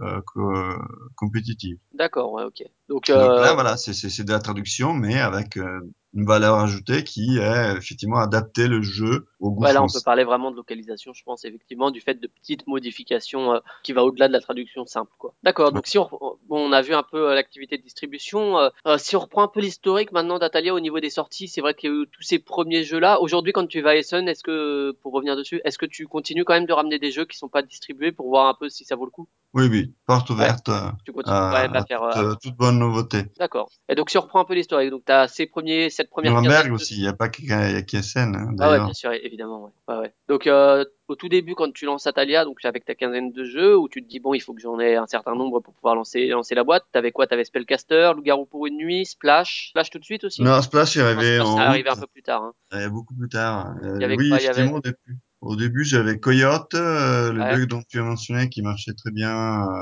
dès le départ. Il y avait Sam Lapagaille, qui est un petit jeu de cartes de rapidité, qui initialement était boudé comme pas possible parce qu'on disait ah il y a plein de jeux de, de, plein de jeux de rapidité sur le marché, ce qui est vrai, mais qui justement, euh, bah, lui ces jeux-là, il a ses, ses, ses intérêts ludiques également, et en plus à la différence des autres, il a une grande durée de vie parce qu'il a des règles évolutives. Et donc petit à petit, ben, sous les tests, sous les salons, les gens l'ont connu, ont commencé à en demander. Ben, on est arrivé à une rupture de stock euh, pile poil avant Noël, mais là on a lancé le deuxième, le deuxième tirage et ça marche dès mai par exemple. Donc là c'est un exemple typiquement qui montre que le distributeur, le choix du distributeur peut influer sur la vie d'un jeu, euh, que ça peut relancer la vie d'un jeu par exemple. Tu Ben, parlais aussi de, certainement. de, de Sushi Dice euh, tout à l'heure euh, qui on verra si ça fonctionne un peu de la même façon, mais euh, typiquement, euh, le choix du distributeur peut, euh, peut clairement influencer la, le succès ou non du jeu. Quoi. Sushi Dice, c'est un jeu grand public qui, qui fonctionnera certainement. Il avait un seul problème, il était de, chez un, un distributeur avec un catalogue énorme, donc il est, qui est d'ailleurs lui-même dans, dans ces jeux de rapidité à des, des, des classiques assez connus. Donc forcément, la concurrence interne était, était énorme. Et Ah ouais. d'ailleurs, euh, bah, comme je disais, ce jeu-là, c'est super bien vendu partout, sauf en France. Il y avait Spellcaster également, c'est ça? Ça, c'est ton, ton âme de joueur de Magic qui te l'a fait euh, repérer? Ouais, Spellcaster.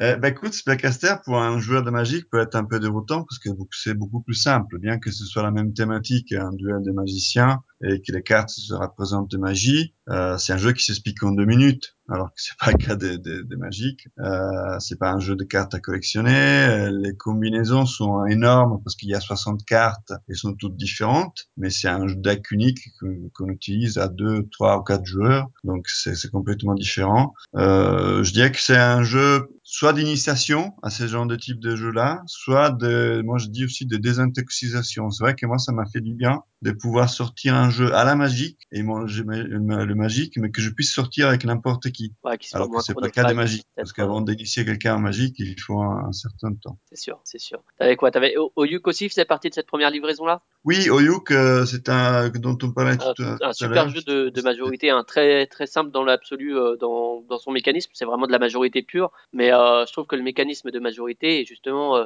t'as presque finalement que ça dans le jeu au niveau du mécanisme, mais ça fait que ça en fait, moi je trouve un incontournable du genre du, du jeu de majorité quoi. Ouais. Alors, Yuk, euh, bah, c'est un jeu qui malheureusement n'a pas très bien fonctionné. D'ailleurs, il sortira dans le prochain catalogue, il ne sera plus. Il me reste qu'une vingtaine en stock, je crois. Donc, si, si les auditeurs ont l'occasion, moi je le conseille hein, de manière générale. C'est vraiment pour ceux qui aiment les jeux de majorité. En tout cas, si on n'aime pas les jeux de majorité, il faut éviter. Mais pour ceux qui aiment les jeux de majorité, c'est moi je trouve que c'est vraiment un incontournable quoi. Dans la vingtaine qui reste. Oui, effectivement, c'est ce qu'on s'était dit aussi. Alors, il y a eu un problème euh, au départ euh, de, de, de prix. Euh, le prix était monté à 50 euros et c'était trop, beaucoup trop cher pour un jeu de ce type-là. Donc maintenant, je crois qu'il est à 45.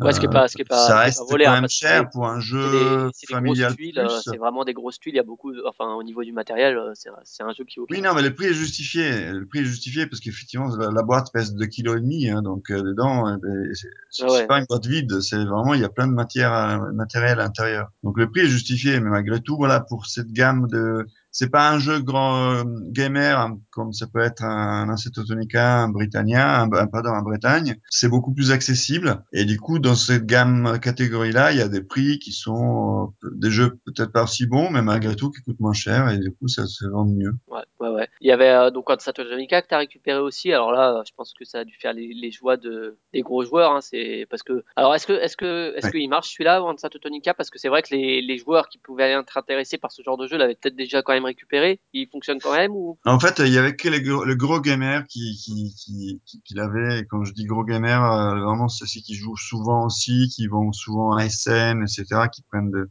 des jeux, même s'ils sont pas forcément en français. Euh, et puis, euh, certains avaient récupéré la première édition française, malgré les règles, c'est pourri.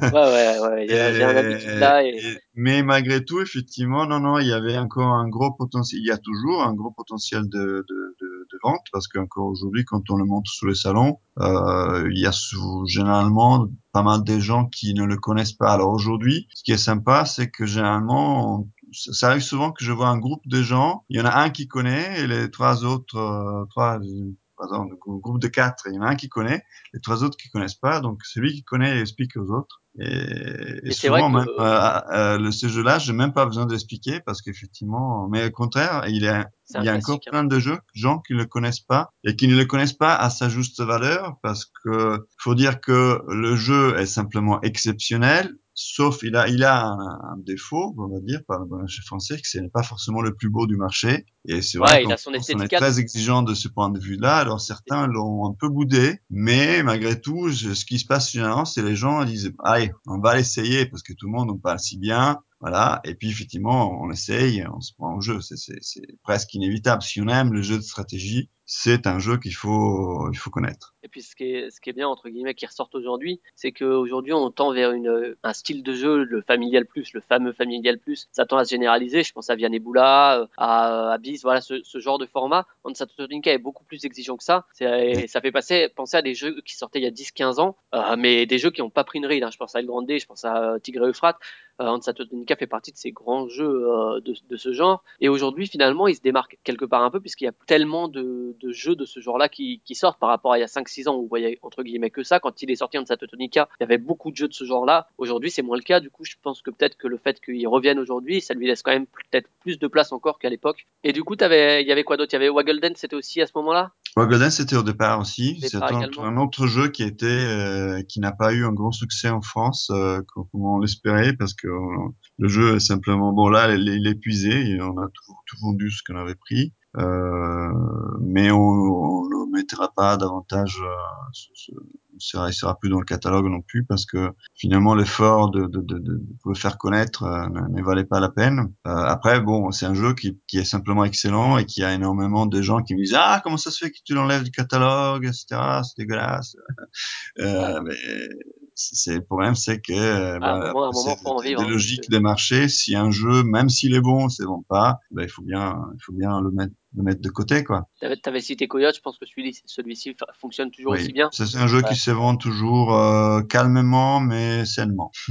D'accord. Il y avait quoi encore au début? Zigzag, c'était au, au tout début également? Ou c'est arrivé Euh, tard? Zigzag, euh, oui, c'était surtout ce, ce Sam la, la pagaille qui était là dès le départ, du même éditeur. Robotrock, tu l'as mis aussi dès le début? Bien. Robotron qui était dès le début, il est encore là, il y a encore un peu quelques jeux en stock. D'accord. Et euh, Loup-garou pour une nuit également Dès le début, ouais, celui-là? surtout. Ouais, pense disons que qu'au départ, ça a été un peu le, Paris et... le, le, le, jeu qui, qui attirait un peu les autres parce que ça avait fait beaucoup de base. Ça a fait Euh, beaucoup de, de polémiques hein, pour pas grand-chose. Hein. Je me rappelle de Philippe Despaliers à un moment qui était pas content euh, parce qu'il disait que c'était un plagiat ou quoi. Enfin, ouais, c'était Bah ça a fait ça si- fait un peu un peu pas bruit alors alors que si, alors que ce si n'est tu veux pas. vraiment relancer la polémique, euh, c'est c'est si- c'est c'est un plagiat autant que mais c'est pas un plagiat dans le sens que c'est même le jeu que lui a contribué à rendre qui qui qui, qui l'a qui, a fait un peu sa fortune. C'est comme si on C'était disait quand même un jeu qui était repris d'un jeu déjà existant. Donc Oui, ou euh, euh, Time's Up, c'est pareil aussi. C'est un jeu auquel on jouait avant qu'il soit édité. Pourtant, on n'a jamais dit que Time's Up était un plagiat. Enfin, Ouais, je comprends que soit un peu énervé d'avoir vu arriver sur, sur le marché un concurrent qui avait un peu négligé au départ, parce que je sais que pertinemment que l'éditeur l'avait un peu rapproché pour, pour essayer de, de, faire une collaboration plutôt qu'une concurrence. Bah, d'autant que même si ça reprend un peu euh, la mécanique de Loup-Garou, il y a quand même des vraies différences de gameplay. Ah, le fait que ce soit pour une nuit, qu'on puisse y jouer à partir de 3, euh, enfin il y a beaucoup de différences qui font qu'on peut pas parler de, on peut parler d'inspiration, ça c'est clair, mais euh, de plagiat, euh, Ouais, mais pense d'ailleurs, c'est une inspiration qui n'est qui n'est pas cachée. C'est Ouais, une, démarche honnête à, à la base. Hein. Après le seul reproche qu'on pourrait lui faire, c'est par rapport au nom. Euh, on parle des loups-garous pour nuit, et donc puisque c'est au singulier, en plus en français, on ne distingue pas la différence entre singulier et pluriel. Euh, ça peut faire donner une certaine confusion auprès de certains gens. Ouais, Ça, le, c'est le, pas moi qui l'ai le, choisi, c'est l'éditeur. le loup qui est pas le même du Euh, tout, enfin y en même même. temps, on parle bien de loup-garou, on parle pas d'autre chose. Donc, Alors, en, comment, en même temps, je pense que comment si ça, comment, comment, comment Ouais, on pourrait je pense, l'appeler euh, je pense que si ça s'était pas appelé Loup-garou pour une nuit, déjà au niveau du graphisme, ça n'a rien à voir avec les loups-garous de tierce lieu. Donc moi, je- si je vois les deux en boutique, je vais me douter que même s'il y a une parenté justement au niveau de la mécanique, c'est pas le même éditeur. enfin, c'est pas le, la même, le même jeu. Euh, et puis si ça s'était pas appelé, je pense, Loup-garou pour une nuit, on aurait dit, euh, oh mais c'est Loup-garou, ils ont pas été fichus de le mettre sur la boîte. Enfin, de toute façon, c'est c'est sans fin. Mais euh, et celui-là marche toujours très bien. Ah oui, ça marche nickel. Ouais, ouais. Il y avait Ego Master aussi, celui-là. Par contre, je pense qu'on en a pas trop trop entendu parler. Ego Master, c'est un jeu de, de, de questions un peu à la, à la, triviale, sauf que ce serait extrêmement limitatif. Euh, c'est un, un jeu qui se vend en boutique parce que malgré aussi un aspect assez original dans sa boîte noire un peu C'est- C'était Time Mystérieuse. Stories avant Time Stories, mais en noir. Euh, c'est un jeu qui se vend bien euh, au en avant parce que le, souvent on rentre en boutique, on demande, euh, on demande Trivial Pursuit, hein, le, le, le, le, joueur lambda, je parle pas de. Ouais, ouais. Puis on vous dit, bah, plutôt que Trivial Pursuit, on peut vous conseiller ça peut-être. Exactement, qui en plus est vachement plus sympa. Alors justement, tout à l'heure, je parlais de ma famille qui, qui malheureusement ne sont pas très joueurs. Ils faisaient qu'à Noël, à Pâques, etc. À quoi on joue? On joue à Trivial Pursuit. C'était terrible. Alors moi, je je peux pas parler mal de Trivial Pursuit. Je veux pas avoir Hasbro qui m'appelle demain. Euh, je, je crois que c'est Hasbro, non? Je vais dire à ta Euh, place, c'est pas terrible. Mais en tout cas, voilà, pour un joueur gamer euh, comme je suis aussi, euh, ben, c'est assez lent, euh, donc un peu ennuyeux. Alors que Go Master, au contraire, il y a énormément de de- de- de- de- d'échanges, euh, c'est- c'est vachement drôle. D'ailleurs, il est arrivé à détrôner Trivial Pursuit en famille. D'accord. Ouais, bah écoute. Euh, après, dans les jeux de départ, est-ce que El, El Gaucho, c'était aussi au tout début? Et le Gaucho, oui, euh, Ouais, pareil, celui-là il était dans le catalogue au tout début, mais il était arrivé plus tard que prévu parce qu'il fallait refaire Ouais. traductions. Celui-là Typiquement, c'était un jeu euh, qui a- il y a eu une première édition française qui avait été rédigée avant de travailler ensemble, euh, qui avait été vendue principalement à SN et un peu sur Internet euh, avec Philibert euh, et Ouais, d'autres boutiques en ligne, euh, qui sont très très ouverts effectivement à la nouveauté. Et euh, mais euh, quand, quand j'avais vu les règles, j'avais dit non, écoute, c'est pas possible. Il faut qu'on, je préfère attendre euh, et qu'on qu'on démarre tout de suite sur un jeu euh, bien écrit plutôt que, que voilà. Donc, euh, il était dans le catalogue effectivement initialement, mais il est arrivé seulement en mai, je crois, de l'année dernière. D'accord. Il y avait Yunnan aussi également, qui lui aussi, il était, euh, il était à la boutique Philibert au, au moment des Suns. Oui. Euh, Celui-là, il a Ah, fonctionné. hein, ou- il- les, les bons jeux, il les a tous. Ouais, ouais, bah, en général, quand ils reviennent des Suns, bah, moi, je passe à la boutique et il y a à peu près tout en français ou pas. Mais, euh, et euh, du coup, Yunnan, ouais, il a fonctionné ou euh, je vois qu'il est bientôt épuisé. Il y aura pas de retirage? Alors là, il est en rupture, Yunnan, effectivement. Euh, je sais qu'il y aura une nouvelle, euh, une nouvelle édition courant de l'année. On ne sait pas exactement quand parce que l'éditeur euh, profite du même tirage parce que le matériel, c'est langage indépendant de la langue. Euh, il, il fait un seul, euh, une seule édition pour la- le marché allemand, le marché américain euh, et le marché français. Euh, ce qui change, c'est juste la boîte et les règles, mais euh, du coup, c'est quand même pour lui, c'est plus intéressant économiquement de, de lancer l'impression de tous les jeux en même temps. Donc, je sais qu'il attend Ouais, bien sûr. ouais. la rupture des autres pays pour lancer ça aussi pour la France. D'accord. Après, je pense qu'on a fait un peu le tour de ce qu'il y avait au début. Movie Trailer, c'est arrivé plus tard ou c'était aussi. Ouais, il était là, ouais, dès le Il départ. était là aussi. Celui-là, il fonctionne bien ou pour les fans de cinéma ou pour le grand public, justement, peut-être? Euh, il, il fonctionne très bien parce que ça a une mécanique euh, un peu comme un concept qui est, tout le monde connaît. Euh, bon, il est sorti avant Concept, à dire la vérité, euh, mais c'est concentré, c'est focalisé uniquement sur euh, sur le cinéma. Euh, il a une belle boîte, effectivement. Avec une pellicule. euh, voilà, exactement, une vraie boîte de, de, de, de- des anciens films des cinémas en aluminium. Et puis donc euh, après bon, c'est peut-être euh, la, la- qualité du, du matériel par rapport au marché français n'était pas à la hauteur. Donc il a il a fonctionné, il a trouvé son public, mais un peu moins ce que je que ce que je, je souhaitais. D'accord. A. Dice Run, c'était aussi au début ou c'est arrivé plus tard Oui, oui, tout à fait, oui. Tout, tout Ouais. début aussi, ouais. Baby Bah, lui, ça a été une surprise. Ça, c'est un jeu sur lequel je croyais pas grand-chose. Finalement, ça Ouais. s'est vendu. Là, je, je- il sera pas dans le prochain catalogue parce que c'était pas non plus aujourd'hui avec la qualité du catalogue actuel, il serait un peu en retrait. Mais malgré tout, au départ, euh, le, le fait qu'il soit très original comme mécanique, euh, ça, ça, ça, ça a permis de, de se vendre bien. Ouais. D'accord. Premiera, c'est début aussi ou? Primera, il y est encore. euh, c'est oui, ça, ça marche euh, doucement, mais aussi sainement également. C'est un jeu, c'est ce qu'on dit une valeur sûre, hein, sans que tu sais que tu vends toujours un petit peu.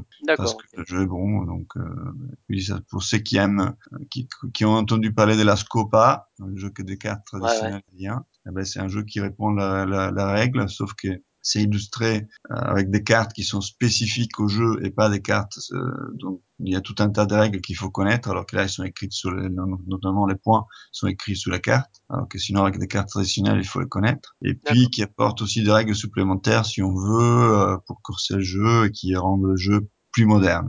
Et peut-être Tactique Élastique qui était là au début aussi, qui était. Non, Tactique Élastique, il est arrivé novembre, de- novembre seulement. Novembre là. Même Celui-là, si il- c'est un il- jeu il- qui était sur le marché depuis longtemps. Il marche bien celui-là parce que c'est vrai qu'il est assez, Oui. assez rigolo au niveau du matériel, etc.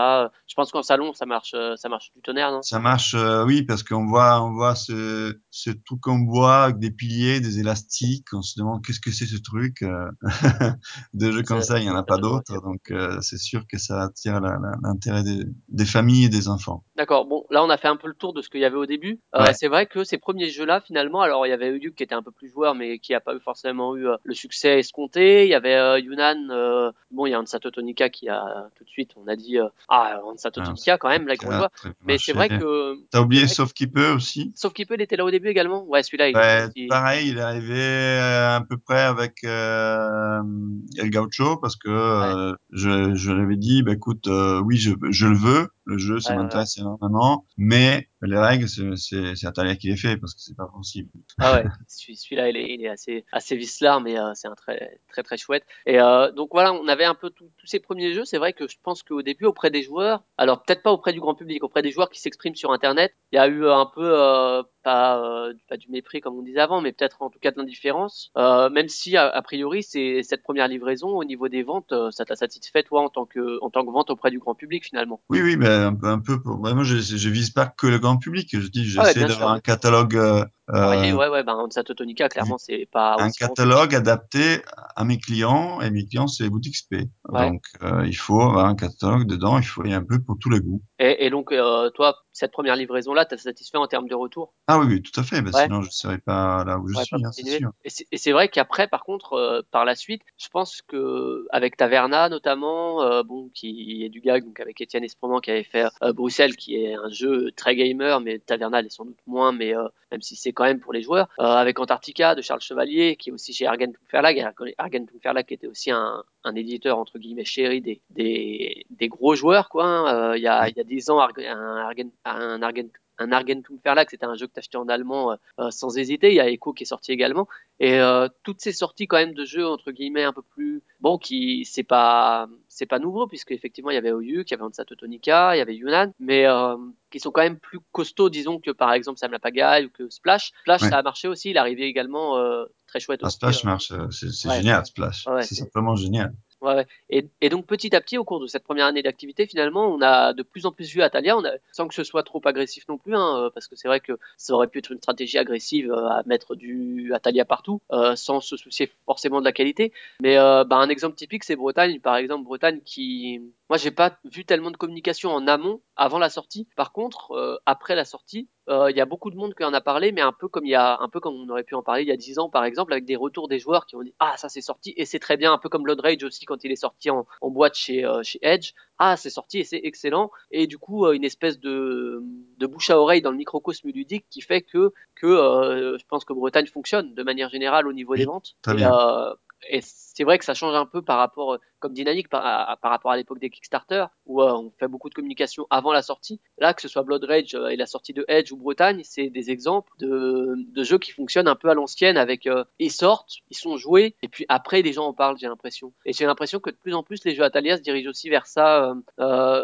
même si tu communiques avant, tu vas faire les Trick Track TV, tu les présentes sur le salon. J'ai l'impression que la, boîte de distribution acquiert une légitimité comme ça auprès des, gros joueurs qui pouvaient pas, qui avaient pas forcément il y a un an. Je sais pas toi de, ton côté ce que tu ressens ou si toi d'un point de vue euh, des ventes etc. Tu vois pas tellement la différence. Je sais pas. Si, si, non, mais c'est sûr. Bah, initialement, euh, la légitimité, il fallait l'acquérir auprès de certains éditeurs pour, les attirer, pour faire en sorte que des jeux de, de qualité de ceux que tu viens viens de mentionner, euh, arrivent chez moi plutôt que chez la concurrence. Là, Ah, typiquement, si tous les jeux dont tu euh, parles, là, euh, était chez, ils, y étaient tous. hein. Donc là, vraiment, j'ai dû me battre pour les avoir. C'est ça, là, la dynamique est différente. C'est pas juste des gens qui étaient allés voir et que tu as pu récupérer. Là, c'est en concurrence avec d'autres distributeurs du fait de ton back catalogue et puis de, de ce que tu as pu proposer. Et puis, euh, tu as réussi quand même à, à faire, à faire euh, croire, enfin, à faire croire, à montrer à Sit Down, par exemple, ou à, euh, je sais plus qui c'est qui fait Bretagne, mais Bretagne, c'est des Italiens, c'est Placencia Games. Voilà, c'est ça. à ces éditeurs-là que euh, tu étais un bon choix de distributeur, euh, que tu avais fait tes preuves, entre guillemets, euh, auparavant. Euh, on parlera après de la, du partenariat avec Ravensburger qui vient d'arriver. Mais c'est vrai que c'est une autre dynamique, du coup, je pense, de ton point de vue, de, point de- des, négociations, etc. Oui, c'est sûr. Ben, ben après, c'est plus facile. Une fois que la boîte est déjà créée, si je suis arrivé à convaincre des gens alors que la boîte était vide, là, la boîte, elle n'était plus vide. Euh, et j'avais fait, effectivement, j'avais déjà des, des premiers success stories à montrer, comme euh, le, le- euh, les, les jeux dont tu parlais tout à euh, l'heure, Spellcaster, euh, Loup-garou pour nuit, Sam la pagaille, ils se sont bien vendus. Donc, si je suis à vendre ces jeux-là, euh, vos jeux qui sont aussi bons, euh, ben, ils se venderont tout aussi bien, voire mieux, parce que en fait, les jeux ils s'étirent les uns les autres en plus. Hein. Comme je disais tout à l'heure, la boutique quand tu veux acheter du Taverna, il va pas prendre que des Taverna, il va prendre d'autres jeux. Donc du coup, il regarde le catalogue, il regarde ah tiens celui-là il bien, ah, bien, et il en prend d'autres. Donc après, forcément, il y a un y a fond de catalogue qui se vend moyennement, et, et puis il y a des jeux qui vendent plus que les autres. D'accord. Je voulais aussi parler, alors, euh, Masterline et euh, Master Island euh, de Sofa Games. Je sais pas s'ils sont encore en activité, Sofa Games. Non, malheureusement Ah, non. ils ont arrêté. Ils avaient eu un souci aussi avec. euh, c'était, avec qui? Je sais plus, avec un éditeur sur, euh, autour de Master Ben, Island. c'est un éditeur que j'ai mentionné tout à l'heure parce que je disais je c'est voulais pas Hasbro, ouais. C'est Hasbro, il me semble. euh, Ils avaient eu des soucis de manière un peu absurde parce que vu la taille de Sofa Games, je sais même pas pourquoi Hasbro allait, allait les embêter, mais bon, euh, voilà, ça, ça relève pas de notre, notre compétence. Et euh, parce du que coup, le monde du jeu, c'est beaucoup moins bisounours de ce que Voilà, la plupart de, de, nous, les passionnés, croient. Hein. C'est surtout ouais. quand on, quand il y a des sous en jeu, eh ben les gens commencent à se tirer dans les pattes. Alors là, c'était pas le cas de Sofa qui, c'est pas Sofa qui a attaqué entre guillemets, mais bon, voilà, c'est les autres qui peut-être sont peut-être sentis lésés et donc les ont attaqués.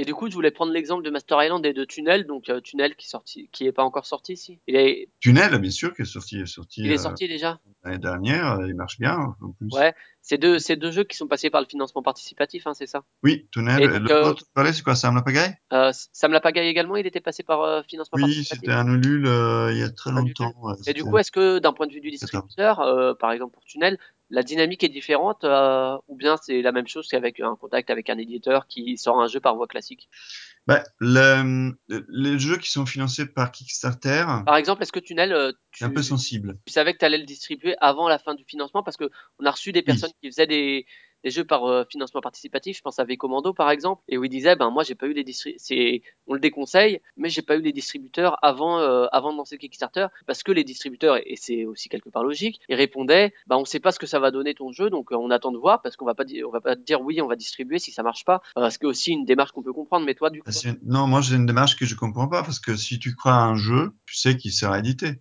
D'accord, donc Tunnel, typiquement, avant le lancement, tu, disais, tu as passé, tu étais d'accord avec l'éditeur pour dire, je pourrais le distribuer. Bah oui, bien sûr. De, de fond, je, je, rien- je risque absolument rien de mon. Je lui dis simplement si effectivement, comme je pense, il sera, il sera édité, je veux bien le distribuer.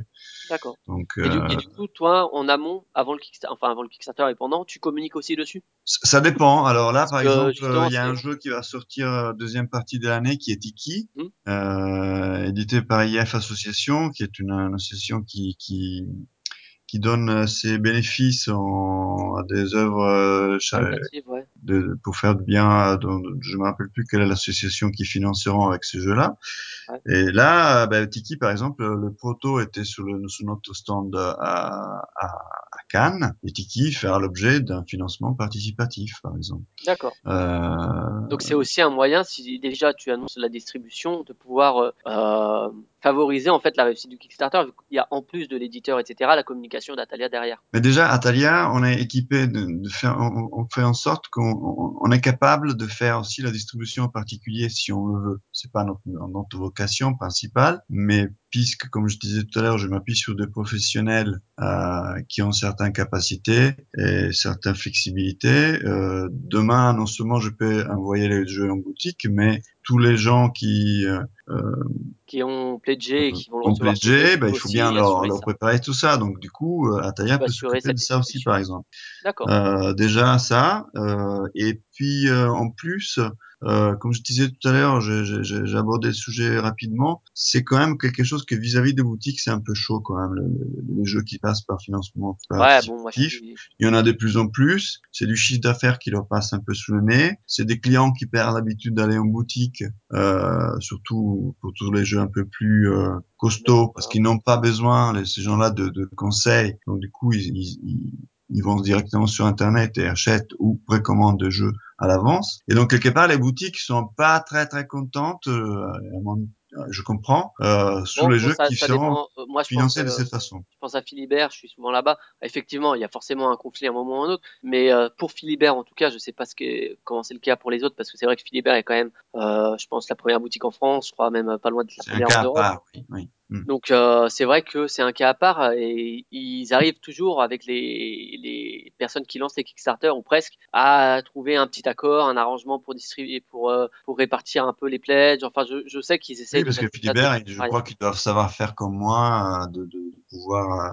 envoyer les jeux qui, qui ont été Ouais, pledgés souvent directement aussi eux. aux Ouais. pledgers, hein, c'est sûr. Et, et ils ont aussi des pledges souvent spéciales boutiques, etc. Ils arrivent à s'arranger euh, à ce niveau-là. C'est vrai que c'est peut-être pas le cas pour les plus petites boutiques, hein, pour le coup. C'est vrai Non, la petite boutique, souvent, il y en a après, ça dépend aussi, il y en a certains qui disent, euh, effectivement, et c'est comme ça que je vois les choses, euh, ben, finalement, euh, faire un Kickstarter, alors, c'est un Kickstarter, ça, ça dépend aussi du montant. Si c'est un petit montant, et qui s'y finance, ça fait de la précom avant, donc euh, ça fait du, ça crée du bouche à oreille, qui va développer tout son potentiel commercial dès sa sortie. Euh, certes, si euh, il y a plein de gens qui, il y a des milliers de gens qui l'achètent directement comme ça, peut-être une partie du potentiel commercial est entamée et donc du coup euh, la boutique peut légitimement se poser de questions. Euh, et c'est là aussi que j'interviens avec les, les projets de ce type-là. Je dis si c'est est-ce que tu veux faire une participation, une participation financière, euh, un, pardon, un financement participatif, parce que tu veux vraiment couvrir tous les coûts dès le départ et à la limite tu dis bon, ben, après si ça ne distribue pas, tant pis,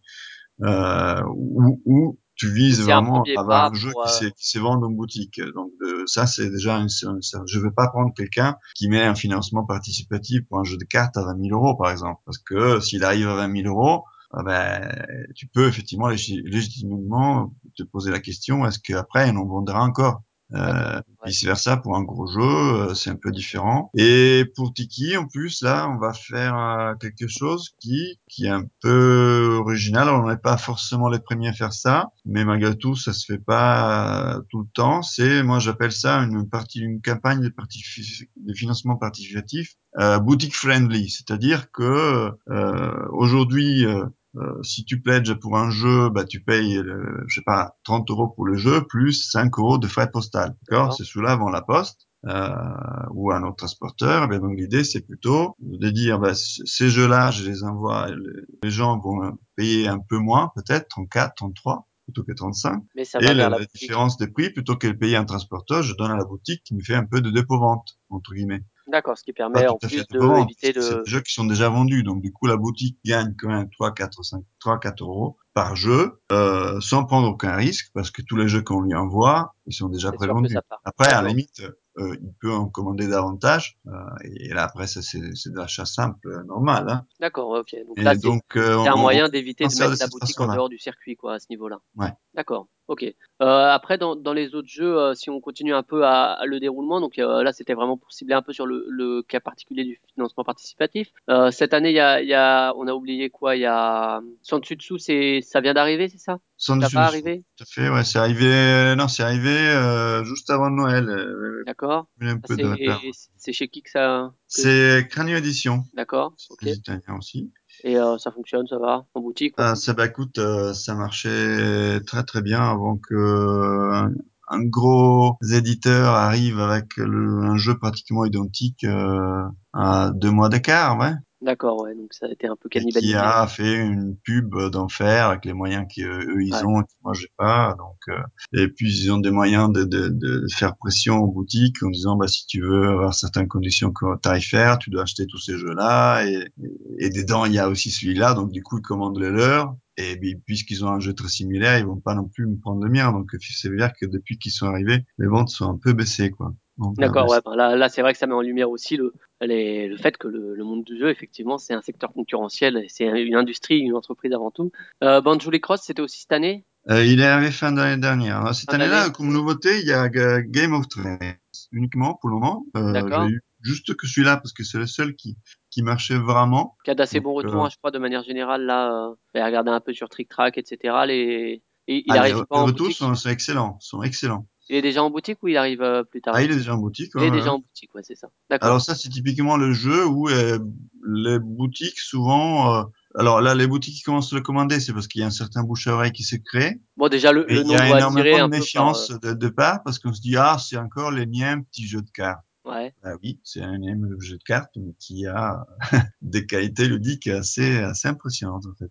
Moi, tout je, simple, je, vais- je vais simple dire, euh, intéressant. je vais dire, euh, Bruno Catala fait plein d'énièmes petits jeux de cartes et pourtant, euh, ils sont, enfin, c'est Oui, pas. mais sauf que Bruno Catalac, c'est Bruno Catalac, tout le monde le Voilà. connaît. Et là, si je, je, je suis même pas capable de te nominer les, les, les auteurs de Game of Thrones alors que je distribue ces trois Russes. J'attends, je l'ai sous les yeux. Est-ce que, ouais, Anatoly, Sheila, je sais même pas le prononcer, tu vois. Donc, Ouais, ouais, bon, les, les donc. euh, c'est, c'est, on parle pas de la même chose forcément. Alors moi, j'ai des niches de pain ludique euh, qui, qui fonctionnent et du coup, à un certain moment, souvent il y a un certain méfi. Euh, mais bon, voilà, le, le Ouais, le, le, fait la le- différence. le nom du jeu est amusant aussi en plus, euh, en référence au trône de fer. Voilà, Ah c'est. pas que ça, c'est un jeu qui est bourré de références. euh, Je pense que. je chaque pense carte que- a une illustration particulière. euh, Il y a plein de références euh, à des séries. euh, Il y a- il y a un peu de tout dedans. C'est vraiment, ils se sont fait plaisir. Je Mais au-delà de ça, euh, en boutique, jeu en vraiment boutique, tu qui plaît. vois, Au-delà de, de toutes les références qui sont cachées. en boutique, tu vois ça, tu te dis ah tiens, enfin tu vas être attiré par le titre. C'est c'est une bonne idée entre guillemets de communication quoi. Le titre est aussi de la communication. Et euh, donc on va parler vite fait de, Ra- de Ravensburger du coup. Euh, Comment ça s'est passé? Alors euh, un moment ils étaient distribués par Yellow. J'ai vu qu'ils seraient toujours quand même distribués chez Yellow. Oui, oui, oui. C'est ça, c'est en fait ils, ils- alors euh, il n'y a pas d'exclusivité. Donc en France, euh, tous- les éditeurs travaillent avec euh, un, un seul distributeur. mhm, Euh, c'est pas la politique de Ravensburger. Ils préfèrent avoir deux di- distributeurs. d'accord. Euh, voilà, je crois que pour tous certains jeux, il y, a un- il y en a même un troisième. Ouais, Il y avait Oya à un moment, hein, il y avait Ouais, Oya je sais pas s'il continue, je, je, Ah je ouais. suis pas sûr. Ça fait longtemps qu'on n'a pas de, de nouvelles, en tout cas de, de l'activité de distribution. Euh, juste une autre question euh, avant de revenir sur Ravensburger. Toi, tu, on parlait des partenariats. Est-ce que ta distribution, ça se fait sur euh, jeu après jeu, ou bien c'est euh, typiquement, bah, je distribue la gamme Ravensburger et maintenant Ravensburger sera distribué par Atalia.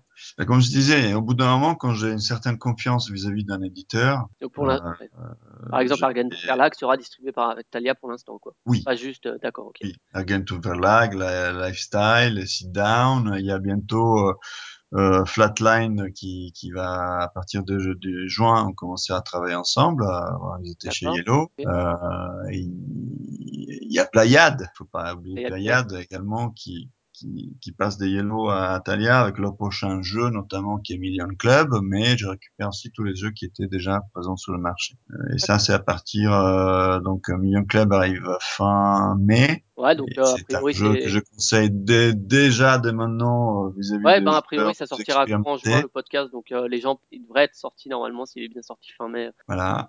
Et donc, euh, et il y a des jeux qui est d'autres le- les jeux précédents, euh, Agent Secret, euh, King New York Kings et, et surtout Euh, y a ils, ils arrivent euh, demain, je crois, à mon entreprise. D'accord, ok, très bien. Donc demain là on est en- on est le, le 7 avril. donc 7, il arrive. le 7, ouais. D'accord. Et donc euh, pour Ravensburger, comment ça se fait euh, le Alors c'est vrai que tu as mis la news le 1er avril, euh, les gens y croyaient pas trop, c'était voilà, c'était un- amusant parce que tout le monde y allait de son petit poisson d'avril et puis euh, donc toi tu as, fait un faux poisson d'avril en fait, c'est euh, une mise en abîme du poisson d'avril. Et euh, donc comment ça s'est fait le contact avec eux et puis euh, cet accord qui s'est mis en place? Bah écoute, tout a commencé avec Loup-garou pour nuit, dont on parlait tout à l'heure. Initialement, moi j'ai distribué la version éditée par Bézier Games, qui est un, plutôt un grand, un grand éditeur américain, et qui a vendu les, il avait vendu les, les droits à Ravensburger en cou- au courant de l'année dernière. Donc euh, c'est pour ça qu'il y a eu une rupture pendant pas mal de mois. Euh, et du coup, depuis qu'ils ont réédité la version française euh, Ravensburger, euh, ben, ils ont reconnu le, le travail que je fais sur ces produits-là. Leur politique, c'était celle de, de chercher un autre distributeur aussi. Et donc, du coup, euh, dès le départ, ils ont dit, ben, OK, tu auras le, tu auras Loup-garou pour nuit. Après, euh, j'ai dit, ben, puisque votre politique, c'est de ne pas faire de l'exclusivité, pourquoi ne pas travailler sur d'autres jeux? Et je leur ai donné une liste de jeux qui m'intéressaient, et finalement, ça s'est fait, ils sont OK, donc on commence comme ça. Alors là, ça commence maintenant, donc effectivement, à terme, ça pourrait être, j'espère, hein, effectivement, être un, un partenariat productif pour les deux. Hein. D'accord, ouais. Ouais, c'est vrai que c'est amusant comme euh, parce que c'est vrai que moi quand j'ai vu la nuit, je me suis dit tiens mais euh, il me semblait qu'il y a pas longtemps il s'était mis chez Yellow. C'est vrai que c'est une autre politique quoi. C'est peut-être euh, autre chose quoi. C'est c'est amusant. C'est vrai que moi alors dans dans les jeux là que tu avais mis dans la news, alors j'ai pu essayer euh, Cartagena qui est un grand grand classique bah, justement de Leo Colovini dont on avait parlé, qui est euh, excellent, vraiment très bien. Il y a la Isla aussi de Stefan Feld. Euh, Oui. Celui-là, euh, pareil, euh, moi, euh, Feld, il a fait beaucoup, beaucoup de jeux, euh, plus ou moins lourds. Celui-là est relativement léger quand même, mais il est vachement, vachement sympa au niveau de, du, de la mécanique de, de jeu. Euh, et Strike, Strike, un, un incontournable aussi.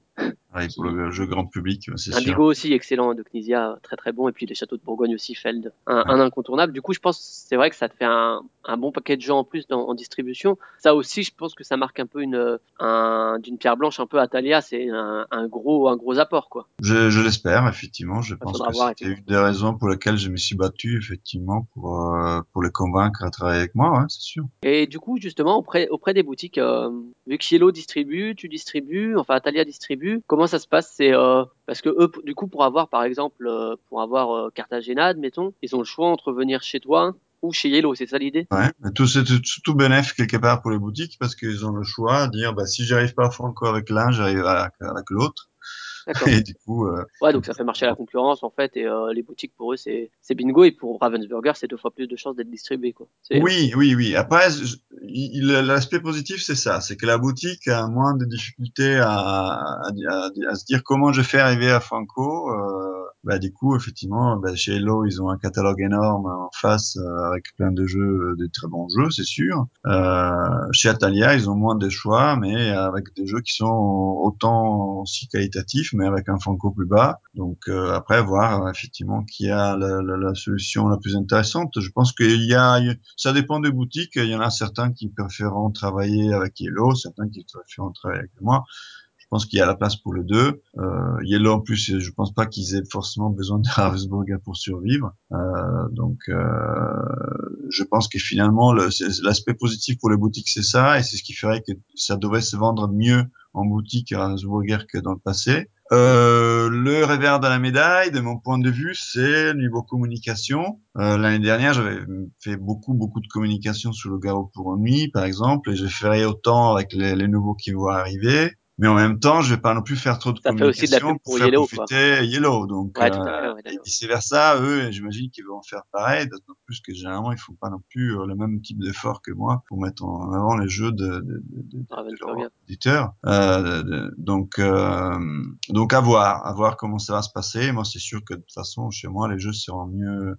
Bah, il y aura une demi-page réservée à Ravensburger sur mon catalogue, c'est mieux qu'il n'y ait rien. Euh, alors que c'est pas le cas de, du catalogue Yellow, il y a que des jeux Yellow ou de leur studio. hein. D'accord, ok. Et euh, bon, voilà, on a, on a fait un peu le tour de, de tout ce qui pouvait être sorti. Et le, donc, le futur, qu'est-ce qui est certain? Qu'est-ce de quoi tu as envie au niveau des partenariats? Est-ce qu'il y a des éditeurs avec lesquels tu rêverais de travailler? Est-ce qu'il y a des partenariats qui sont en cours, euh, des nouveaux partenariats ou euh, d'autres choses? L'é- L'édition, de toute façon, c'est pas quelque chose qui toi euh, t'intéresse par... Enfin, ça t'intéresse, mais c'est pas quelque chose que tu vas faire pour Atalia parce que justement ta ligne directrice, c'est je suis que distributeur, quoi, de toute façon. Ah, J'ai vendu Atalia comme euh, étant le seul distributeur, euh, uniquement distributeur. Je vais pas changer d'avis. Voilà. Euh, en cours de route, ce serait pas honnête vis-à-vis de mes, de mes partenaires. Donc, Partenaire.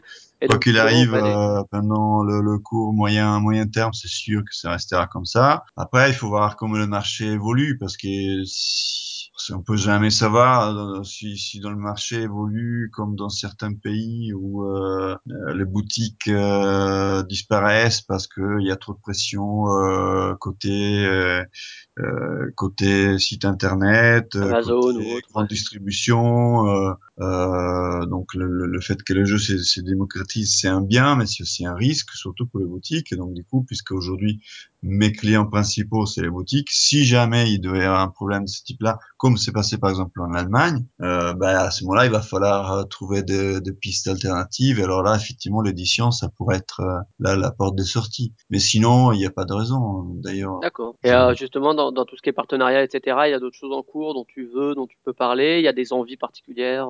Oui, il y a des pourparlers. Il y a, il y a plusieurs éditeurs qui aujourd'hui sont casés chez mes confrères, qui, qui, qui voient Pas assez mis en avant. euh. Alors moi, mon, limite, ma, ma, ma limite pour le moment, c'est que je suis que sur le marché français, alors que certains autres euh, ils disent ah si je travaille avec lui, après je peux avoir les États-Unis, euh, par exemple, alors que moi je je, je, fais pas de distribution aux États-Unis, tu vois. Les États-Unis, étant un marché émergent, forcément pour un éditeur aujourd'hui, c'est vachement important de travailler avec certains certains distributeurs, mais pas tellement parce que en France ce soit la meilleure solution, mais parce que ça leur permet de travailler à l'étranger. C'est la seule limite d'Atalia, sinon je pourrais aujourd'hui j'aurais déjà euh, des, des éditeurs très connus qui seraient déjà passés chez moi. D'accord, ok. Euh, si on veut te contacter, enfin, euh, pour, euh, pour faire pour finir, si on veut te contacter, qu'on soit association ou qu'on soit justement un éditeur, un jeune éditeur qui veut se, se distribuer, ça se passe comment? C'est par Ouais, mail euh, contact euh,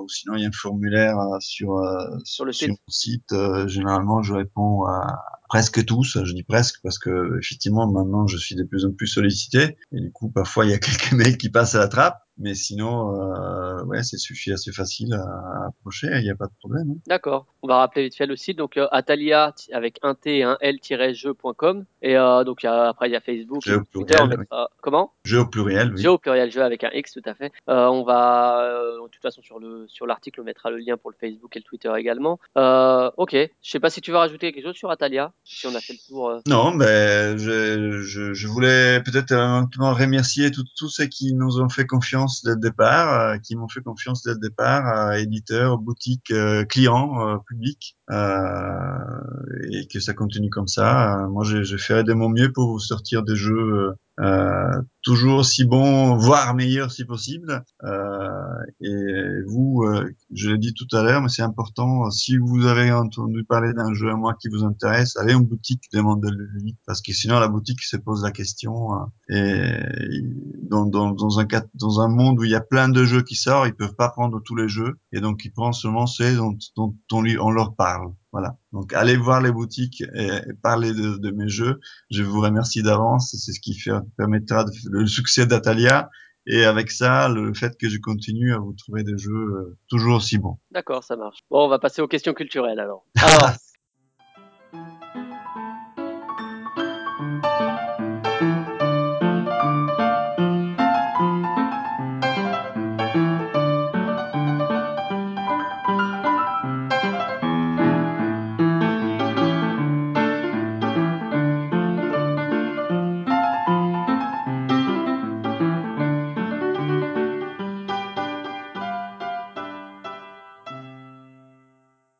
questions culturelles. Alors, en, en film, en cinéma ou en série ou en télévision, tu regardes quoi? Tu aimes quoi? Euh, alors en série, euh, j'aime beaucoup Viking. D'accord Euh, Il y a aussi Dexter, j'aimais Mhm. bien, et Breaking Bad. C'est peut-être mes séries préférées. Et, et Star Trek, les différents Star Trek. C'est une série que j'aime beaucoup pour cet aspect.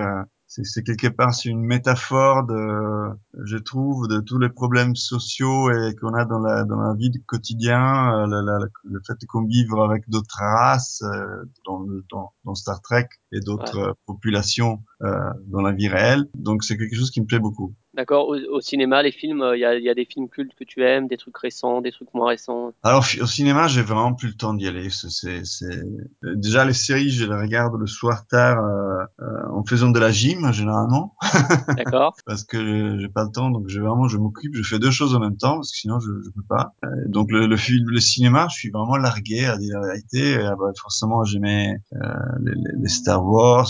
Des- je me rappelle Re- Retour au futur. C'était pour moi, c'est un, un film que Classique. que j'ai vu je sais pas combien de fois avant de, de me lancer professionnellement dans le jeu et être pris à 200%.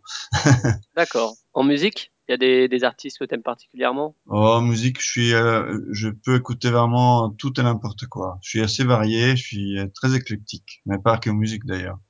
Je suis un touche à tout. hein. C'est aussi pour ça Ouais. que je voulais être indépendant. C'est l'avantage d'être indépendant, c'est que tu, tu tu peux faire ce que pas ce que tu veux, mais tu peux faire plusieurs activités. Voilà. En tout cas, c'est moi qui décide, qui fait les choses. Je sous-traite, je sous-traite pas. et J'espère bientôt pouvoir embaucher. Voilà. Euh, tu as joué à des jeux vidéo. euh, bon, je pense que là, tu parlais des questions de temps. Je pense que c'est un peu limité, mais euh, tu y as joué plus, plus jeune. euh, J'ai toujours très peu joué aux jeux vidéo. Je- J'en ai peu. fait, bien sûr. Euh, quand j'avais le temps et que la technologie était un, peu plus simple, je m'occupais de, je les créais moi-même. Je, je faisais des jeux vidéo euh, sur des consoles un peu plus simples. D'accord. il y a, il y a plusieurs années, il y a, il y a très longtemps, ça fait presque 20 ans maintenant, mais quand même. Il y en a quelques-uns qui t'ont marqué spécialement. un- si tu devais en retenir un jeu. Euh, ben, il y avait Football Manager quand euh, il y avait Commodore 64, donc c'est pour vraiment ceux qui sont les anciens. D'accord, ouais. Euh, c'est un jeu qui, qui m'a marqué et qui quelque part est resté dans un coin de ma, de ma tête. Et quand j'ai appris, quand j'ai connu effectivement la, la le magique jeu de cartes, passionné de Formule 1, je me suis dit tiens, on va faire un jeu de cartes où tu es le manager d'une équipe de Formule 1. C'est devenu Racing. Oui, il y avait un peu de, de football manager dans mon Racing, par exemple. D'accord. En littérature et ou BD Si pareil. euh, Oula, tu là, non, là, je suis vraiment largué grave. D'accord. Est-ce qu'il y a un autre truc culturel? Tu parlais de la gym. euh, Il y a des sports que tu aimes particulièrement pratiquer ou euh, Ah, bah, en théorie, j'ai- j'ai- j'aime tous les sports. Après, c'est une question de temps. Euh, Ouais. j'ai j'ai- j'ai même plus le temps de regarder un beau match de foot. C'est vraiment, c'est c'est un truc horrible. hein. Formule 1, je regarde plus. c'est- Je suis un petit peu le résultat. Je suis toujours au courant, mais vraiment, c'est rapidement, cinq minutes pendant la pause déjeuner. euh, c'est tout, quoi. Ok. Bon, on va passer aux questions à la con. Alors ça, c'est très tordu, mais bougrement intelligent. Ah, Alors, voilà. France ou Italie? Oula. Euh, Belgique, Ok. Coq au vin ou pizza? Pizza. Les nouveaux noms de régions en France, est-ce que ça va bouleverser le quotidien des Français? Euh, à moi, c'est sûr, parce que je commence à prendre le, le, les noms maintenant. Donc, euh, D'accord. Est-ce qu'il y a une voie noble vers le profit? Un voie noble, oui, Oui, d'accord. il Dépenser ou peut y avoir. Il faut avoir des valeurs pour cela, mais il peut y avoir. Ouais. D'accord. Dépenser ou économiser? Je dirais, il y a un seul vie dans le, mo- euh, on a un seul vie, donc dépenser. D'accord. Boulangerie ou pâtisserie? Pâtisserie. Oh le con Oh le con Il est con, hein. Oh, D'accord. Bon, bah, c'est la fin de cet épisode. Merci à toi, Cesare, pour, euh, pour ta participation. Merci à toi. On te souhaite bon courage pour, euh, pour trouver des petites perles à distribuer, à faire venir en magasin et puis euh, jusque sur nos tables. hein. Voilà. Et, euh, donc pour écouter Playtime, donc c'est sur le site Artzone Chronicles, soit en streaming, soit en téléchargement, donc sur la page de l'article. Vous pouvez aussi nous retrouver sur iTunes ou sur Podcast Addict en tapant Artzone. Vous pouvez nous mettre des notes sur iTunes et mettre des commentaires gentils ou moins gentils si vous trouvez que c'est nul. Vous avez le droit. Et euh, sur Facebook, vous tapez Artzone Chronicles. Sur Twitter, Artzone Webzine ou si c'est juste le, le podcast qui vous intéresse, c'est Flavien Playtime. Merci à vous pour votre écoute et puis à une prochaine. Salut Merci, au revoir.